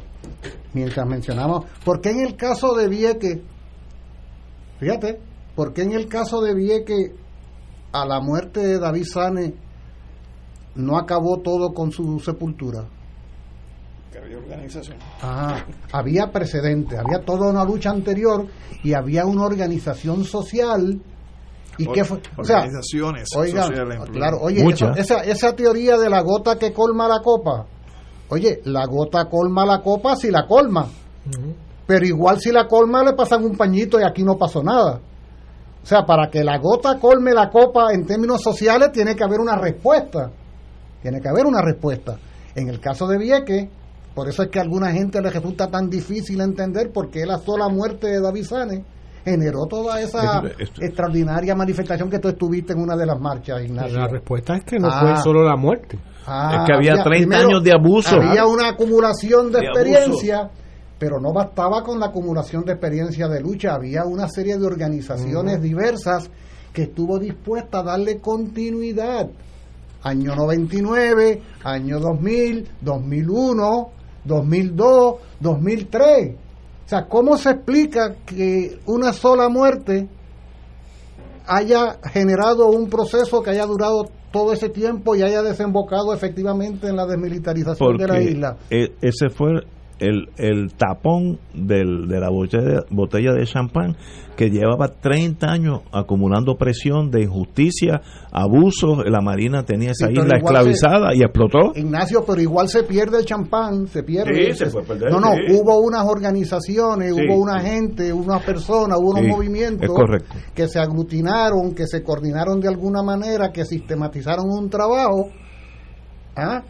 Y, y lo que lo que quizás jamás pensábamos que iba a suceder, como por ejemplo enfrentar a los federales como se hizo con la desobediencia civil, Y que los arrestaran y los metieran presos. Ah, pues, pues, entonces, Hubo gente que se la probablemente, d- digo esto sujeto a que podamos hacer un análisis más detenido, pero probablemente la experiencia político, social y humana que más podría brindarnos a nosotros claves del qué hacer, del qué hacer, es la experiencia de Vieques. Precisamente por esas características que, claro, unido a todas las demás experiencias, pero la experiencia de Vieques sobre todo, sobre todo por lo que fue la respuesta al, al día después Estoy hablando de, ese, de esa dimensión. Tú hablabas de que la mancha se acaba y nos fuimos para nuestras casas. En el caso de que no. No, se quedó. Pero, pero, pero, había, una, como ustedes dicen, varias organizaciones que pudieron encauzar esa fuerza social. Yo no veo eso en este momento en Puerto Rico. No, no hay, no hay ninguna fuerza. Bueno, está, está por verse lo que va a pasar de aquí a las elecciones. Este, está por verse lo que va a pasar con Victoria Ciudadana, por ejemplo. O sea, eh, si, si tuviera el número de votantes que tuvo Lugaro el, hace cuatro años, sería un éxito. Este, bueno, le conviene al PNP, pero sería un éxito para ustedes. No, un éxito para la victoria ciudadana. Yo no, yo no, no, pero sería un éxito. El voto que caiga en el lado de victoria ciudadana es un voto que ayuda al PNP. Porque estoy mirando ahora tribal, tribalmente. Pero es que eh, yo, yo pienso ya, Ignacio, francamente, que tenemos que trascender la cuestión de esta. Esos, son dos dinosaurios, como digo, ¿quién se, se, come el otro? ¿quién, se mete en ese partido que no sea por intereses eh, más o menos de, de guisar? No, no, eh, hay, hay, hay, hay, aquí y allá. pero hay gente que quiere estar con Estados Unidos. Pero eso es otra cosa. Yo voy a hacer un comentario que a lo mejor contribuya a que me pongan en la pigra y se le meta fuego. No sería la primera, conociendo tu, tu, tu, tu, carpeta, no es la primera. Pero, por ejemplo, en el caso de Vieques, yo creo que jugó un rol fundamental. Primero, la comisión que creó el gobierno de Pedro Rosselló y el informe que produjo que, fue el informe sobre la necesidad de buscar una alternativa de polígono a lo que era Vieques. Y también está cómo se alineó la demanda del país con lo que finalmente fue las directrices que emitió el gobierno eh, de Clinton, las famosas directrices presidenciales que mandó a que se hicieran los correspondientes estudios para en determinada cantidad de tiempo buscar alternativas al polígono de Vieques. Y yo creo que la lucha que nosotros generamos fue una lucha que precipitó lo que quizás pudiera haber tomado 10 o 12 años, lograr ese cambio y transformación en 2 a 3 años.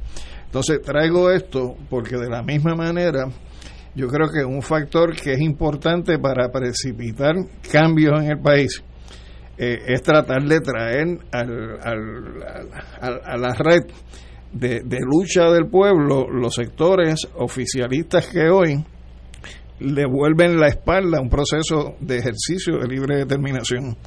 Y por eso es que yo veo como un elemento de importancia en que tanto dentro del sector del Partido Popular e incluso dentro del sector del PNP eh, se pueda abrir un espacio donde la alternativa de una asamblea constitucional de estatus real, donde se junten todos los sectores de este país, para hacer un reclamo firme eh, al gobierno de los Estados Unidos de autodeterminación eh, se pueda materializar. Y yo creo que en la medida en que se pueda ir avanzando en un consenso hacia esa alternativa procesal para el ejercicio del derecho a la libre determinación, va a poder avanzar eh, una serie de cambios y transformaciones que hoy eh, por el bipartidismo se bloquean unos a otros, porque ciertamente para que se dé esa Asamblea Constitucional de Estatus tiene que haber una ley habilitadora que, que la viabilice desde el punto de vista de ejercicio. Y para eso es necesario no solamente eh, las fuerzas que desde la calle o desde las organizaciones políticas que no son del bipartidismo la impulsen, sino que los sectores del bipartidismo también sean parte en esa propuesta. Pero para eso, Alejandro, la única forma es debilitar ah, pues el bipartidismo. Por eso, por, eso y el día que lo debilitemos de verdad, ese día ellos van a tener que buscar transacciones con el resto de la fuerza. Eh, desde el punto de vista de lo que es ejercicio de libre determinación. Como no hay marchas por la estabilidad ni por el ELA, no hay objetivo de nada. O sea, que no, no quieren llegar a ninguna asamblea porque ese no es el propósito de, esos no, pero más allá pero más allá de lo institucional electoral partidario ese sumar a otros sectores es fundamental. Yo siempre he pensado podría dar un ejemplo la junta de detallistas ¿qué se llama la junta Centro Unido de Detallistas. Centro Unido de Detallistas. O sea yo no yo no acabo de entender ¿Cómo tú puedes ser dueño de una ferretería y ser popular o PNP? Sí. Espérate, espérate, cuando, el cuando el colonialismo... Con leyes de Ah, veo, veo. No, y la, y la, Oye, los dueños de farmacia, los dueños de funeraria, los dueños de tiendas de lo que tú quieras, los Supermercados. los supermercados. Oye, el capital estadounidense ha arrasado, como si tuviera una pala mecánica, ha arrasado.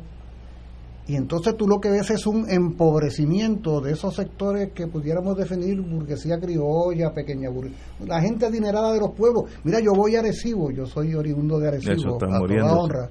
Y lo, y lo mejor que tiene Recibo es que para llegar tienes que pasar por Vega Baja. Sobre todo. Sí, claro. Ah, por, la, por la antigua central San Vicente, yo paso de atrecho por allí.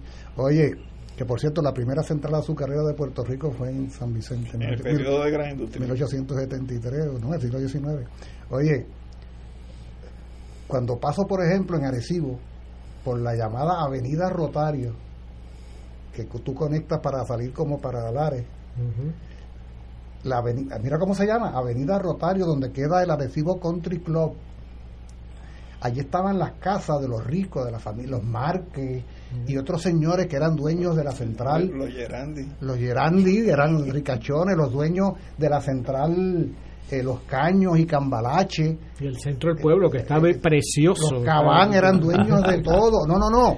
Oye, La Bagdad Pero del eso ya no Oye, existe. Yo, yo, con, yo llevo a mi hijo desde el Paseo Víctor Rojas, allá en la desembocadura del Río Grande de Arecibo, lo camino casi hasta la salida para Atillo. Oye, y parece que es una guerra civil lo que ha pasado. Sí. Es la Bagdad el- del Caribe. el empobrecimiento que Es se ha país, dado. de eso no hay duda. Ah, y tú dices, ¿cómo es posible que ustedes, señores, que en un momento se enriquecieron y acumularon capitales, ah, que sus hijos fueron a estudiar medicina y derecho a algún sitio, Velasco. ah, los Velasco de Arecibo, por ahí hay una rama independentista y los Cabrera. Oye, ¿cómo es posible que ustedes, tan adeptos al colonialismo y al anexionismo, sigan todavía comulgando con esas ideas? Cuando ese mismo modelo colonial anexionista los trituró a ustedes, los acabó a ustedes. Eso hay que preguntarle a Ignacio. No, ¿Cómo no, es posible no, que la una voy a- persona... No, la ¿cómo voy a es que se contestar. llama? ¿Cómo se llama la institución? Dile de nuevo que se me olvida. Centro Unido de ¿Cómo Centro es, po- Unido cómo de es posible que en el Centro Unido de Detallistas no haya otra cosa que independentistas conspirando a la manera de la burguesía criolla latinoamericana del siglo XIX? Cuando aquí se habla de in- industria puertorriqueña y la semana de la industria puertorriqueña, muchas veces lo que son son las empresas estadounidenses que como están ubicadas en Puerto Rico, se dice que es producto de Puerto Rico, es un engaño total. Vamos a una pausa. Viviendo de una fantasía. Vamos a una pausa y yo regreso. Y vas a contestarnos Sí, señor, lo, lo contesto. Fuego Cruzado está contigo en todo Puerto Rico. Cada sábado de 9 a 11 de la mañana tendrás un encuentro con De Frente con la Verdad, donde se discuten asuntos que tocan de cerca la actualidad en todas sus perspectivas, las historias que afectan a tu diario vivir, estos y otros temas analizados desde el punto de vista evangélico. De Frente con la Verdad, todos los sábados de 9 a 11 de la mañana por Radio Paz 810. Fuego Cruzado, el programa de más credibilidad en la radio puertorriqueña, es ahora la tribuna abierta de análisis noticioso, con diversas perspectivas que exploran el trasfondo de lo que acontece a diario y cómo nos afecta. Escucha Ignacio Rivera y sus panelistas invitados de lunes a viernes en Fuego Cruzado en transmisión diferida a las 10 de la noche por Oro 92.5 FM. En Oro 92.5 FM, Radio Paz 810 y el Canal 13 estamos trabajando a tono con la emergencia que en estos momentos está viviendo Puerto Rico. Estamos ofreciendo nuestros servicios al máximo con el personal disponible según nos permitan las circunstancias. Si tiene un mensaje para ofrecer a sus asociados, clientes o personal, solo tiene que llamar al 787-349-7949. 787-552-0825 y nuestros empleados le comunicarán al personal de ventas para atender su necesidad. A nuestros clientes estén en comunicación con su ejecutivo o ejecutiva de ventas que continúan ofreciendo sus servicios como de costumbre. Recuerden los teléfonos 787-349-7949 y 787-552-0825. Y ahora continúa Fuego Cruzado.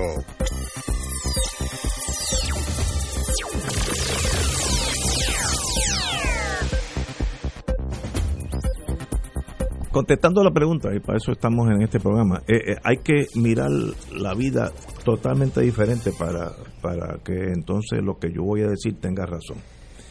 Si uno parte del concepto que es una nación, América the Beautiful, from sea to shining sea, toda esa burundanga, pero de verdad, el hecho que la farmacia de adjunta desaparezca porque CBC, como se llama esa cosa, Walgreens, se ponga al lado, es irrelevante, estoy hablando ideológicamente, no en el sentido humano, ideológicamente, porque es un ciudadano de la misma nación.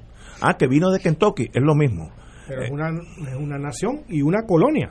no, no, pero lo mismo pasa en Estados Unidos. Pero tú lo dices en la lógica del puertorriqueño anexionista, ¿te estás refiriendo? sí, estoy de acuerdo. En la lógica del que de verdad piensa que Puerto Rico debe ser parte de Estados Unidos.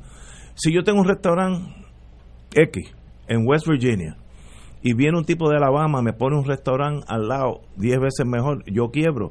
Pues mala suerte, Ignacio. Y, y, son americanos, porque es la misma nación. El problema que tenemos es que, y en eso estoy con ustedes, Puerto Rico es otra nación. Entonces hay un choque de naciones que no sucedió en Nuevo México, ni en Kentucky, ni en North Dakota, porque era la, era la misma gente. Y eso pues es un problema que por eso es que, por eso es que no hemos sido uh, absorbidos eh, totalmente. Si Puerto Rico hubiera estado, estado contiguo a los Estados Unidos, no existiríamos. Porque sencillamente la, la, el walk to the west, la, el, la, caminata al oeste, cogió a los mexicanos de Nuevo México, Arizona, Texas, y hoy no hablan español. Sí, ¿sabes? Y, lo, y, los expulsó también. Y los expulsó y cuando se les mete por medio los mató también. Sí, claro. Eso, esa es la verdad. Pero nosotros tenemos un conflicto que en realidad Puerto Rico es una nación, mira, ¿Y, y lo que estamos hablando. ¿Lo vas a resolver con la estadía? Bueno, muy bien. Estados Unidos es una... alguna vez en su historia ha incorporado dentro de esa nación a otra nación? Siempre hay una primera vez. o sea que podríamos podríamos ponernos de acuerdo para el domingo 25 de julio hacer una gran marcha multitudinaria en homenaje tomar la calle al general Miles y al almirante Samson. Si lo invito a ustedes tres irían, porque se, sí, vamos a ser cuatro en la marcha. Vamos a ser cuatro. Pero, pero, la, pero no, te estoy dando la visión anexionista clásica. Sí, pero, pero es, es, lo mismo. Si el Banco Popular se lo traga a Banco de América, es el mismo banco. Sí, pero, ¿me entiendes? pero no es, a la misma vez, no es la realidad. Porque Por, no es una realidad porque Puerto Rico es una nación. Claro, ese es el pues, choque. Pues, pues, entonces, ese es el choque. pues, Por eso entonces es que estamos aquí. Por lo tanto, esa es lógica la, es no la contradicción funciona. nacional colonial. No tenemos dos contradicciones fundamentales. Nacional colonial, que se resuelve por vía del ejercicio de la autodeterminación, y la contradicción capital-trabajo, que eso es, eh, o prevalece un modelo capitalista o prevalece, prevalece un modelo económico distinto al capitalismo. Son las dos contradicciones. Pero se puede resolver una sin resolver la otra. Pero por, son dos contradicciones. ¿Por qué yo, cada vez que tropiezo con de esos populares extra strength, le hago la misma pregunta? ¿Por qué si ustedes son tan y tan buenos, hoy en día son minorías? Entonces, ahí hay un silencio. O sea, no, es, un, es, un, trauma. No, no, no es que haya silencio. Lo que hay es un trauma producto de lo que ha tenido que hacer el independentismo para sobrevivir en este país. Explícate. Porque no ha sido fácil. Eh, no? Primero nosotros trataron de destruirnos la economía que teníamos a comienzos, a finales del siglo pasado. Después hubo un proceso eh, intenso, intensivo, en las primeras cuatro décadas de incluso privarnos del idioma, americanizándonos a través del sistema de educación pública. A partir de la década de los 30 se dio un proceso sistemático de represión contra el Partido Nacionalista y a partir de los años 50 todavía más, más agresivo por parte de un partido constituido en gobierno como fue el Partido Popular. Entonces, en ese sentido, aquí no ha sido un camino de rosas el que no, el independentismo no, no. ha tenido que Ninguna, caminar, Ignacio. Ningún movimiento independentista es un camino de rosas en la historia humana. Por eso, pues, pues, ha sido con pues, sangre. Pues, entonces, esa es la contestación. Tú tienes la contestación. Eh, ahora, el que no hayamos prevalecido hasta ahora no quiere decir que no podamos prevalecer. Ahora te digo yo, en esta historia siempre hay una primera vez. Bueno, estoy de acuerdo con ustedes. Ahora le estoy diciendo una cosa. El, el Puerto Rico de nosotros, yo soy puertorriqueño y se torna independiente me quedo aquí, se torna Estado me quedo aquí y seguimos en esta ciénaga popular eh, del, ELA, sigo aquí porque yo no voy para ningún sitio tú quieres matarme de pena, méteme en Jayalía. No duro seis meses. No duro, me, voy. O sea, eso, yo soy puertorriqueño. Ahora, ¿hay posibilidad de estadidad? en este momento con Trump, ninguna. Eh, O sea, hay que en- en- ver la realidad, ¿no? Ignacio, en esta, pro- eh, en esta era, que No, va bueno, desde, desde Ahora- mitad del 19 a, a- al siglo XXII, no hay posibilidad. Eh, Ahora, ahora, te estoy diciendo lo, la un choque con la realidad de los estadistas, que ahí chocamos, ahí tengo disidencia dentro del movimiento estadista. Si Puerto Rico llega a ser Estado, llega a- al Congreso con la posibilidad de ser Estado, el requerimiento que yo, senador de North Dakota, le, le haría a los puertorriqueños, el, lengua- el lenguaje es el mío, inglés. Si no, no eres el puertorriqueño. requerimiento es que Puerto Rico se convierta en Jayalía. En- Y que te no, mueras oye, de pena. Tú me has dado un mamellazo ahí a las a siete esa es la transformación que está eh, pidiendo. No, porque West Virginia no es Hialeah, pero yo tampoco puedo Pero vivir Puerto, en West Rico, Virginia. pero en Puerto Rico Pero el en- lenguaje, Estados Unidos es una nación homogénea por el lenguaje. Allí entraron alemanes, italianos, de todas las naciones. Si cada cual hubiera mantenido su lenguaje, hubiera pasado como la Unión Soviética, cuando hubo un problema se desintegró en, en grupos étnicos. Lo que une a los estadounidenses es la ciudadanía. La ciudadanía y el lenguaje. No, no hay un Estado que diga, nosotros hablamos aquí alemán y la constitución es en alemán y la bandera es Alemania. No, no. América es una. Ah, que yo no estoy dispuesto a pegar ese precio. Pues para eso no está la estadidad, para eso hay otras opciones. Sí, Ustedes no, me lo han- lo- lo han si no, aquí. no te gusta Jayalía, pues no, No, no. puede ser. Es que, es que ese- ese ejemplo es demasiado de fuerte a las 7 menos cinco. Oye, que- quería añadir brevemente un componente al análisis que, que hemos querido generar acá sobre el deterioro eh, y la impertinencia de la, del partidismo político como está concebido actualmente en Puerto Rico. Y es no perder de vista de que, como todo en la colonia, el partidismo eh, es una criatura del colonialismo, ¿no? O sea, cuando Alejandro hace un momento se refería al Partido Popular como esa institución que tuvo en sus manos la represión de los años 50. Podríamos añadir que también fue artífice de la operación Manos a la Obra y, y se presume del padre de la criatura del Estado Libre Asociado. O sea, en una característica de una colonia, como sabemos, es la ausencia de poder. Por lo tanto, los partidos políticos en materia de poder verdadero, más allá de las pequeñas cosas con las que comenzábamos el programa de hoy, pues no puede hacer mucho más. Y en ese sentido, si bien es importante y es correcto adjudicar responsabilidades específicas en lo que es la historia de los partidos y las personas que encabezan los mismos, no podemos perder de vista que esos partidos a su vez son meros apéndices de instituciones de la metrópoli, que es en última instancia la que toma decisiones. Me parece que la imposición de la Junta de Control Fiscal ha sido muy, en ese sentido, muy elocuente su situación porque ha hecho que los partidos políticos hayan sido totalmente desacreditados, incluyendo partidos políticos que son gobiernos. ¿sí?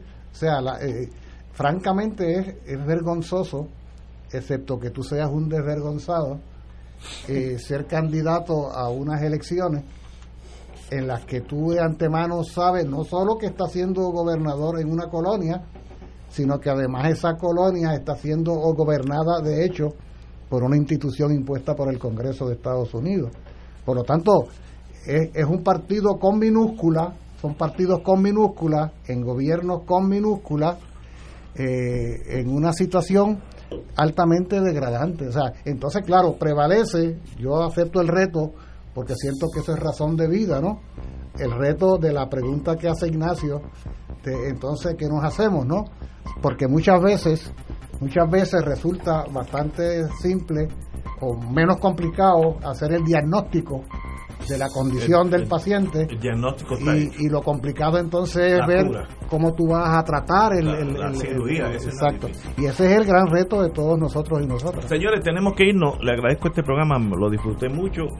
Ya oyeron parte de mi visión, que a veces me da la impresión que no están de acuerdo conmigo, pero qué bueno que estamos aquí Sí, todos desde hablando. Hialeah, Puerto Rico. Oh, no, no, el uso, el uso de la palabra Jayalía por Lalo fue duro, bien o duro. sea que a ti te daba más miedo estar en la marcha que estar en Alabama Sí, sí, porque allá yo me sentía, era parte del- de la masa aquí. Ah, sí, Ah, no, pero te- un- no, siempre hay un loquito que te puede meter una bofetada en cualquier Y, marcha. a- y allá como eso no pasa. No, yo nunca. en el puente aquel, ¿cómo se llamaba aquel puente entre Selma y... Oh, si lo ves un poquito más Sí. y que abra la boca. Prietitos de la familia. No, abra la boca. y diga- aquel puente, ¿cómo se llamaba aquel? Ahí, el puente entre Selma y Montgomery, que allí hubo bofetadas, palos, mordiscos de los perros. ¿Acuerdas? ¿Recuerdas que llamaste? Que yo Pero son growing pains. A la larga O triunfamos. sea que te vas hoy pensando I have a dream. I have a dream.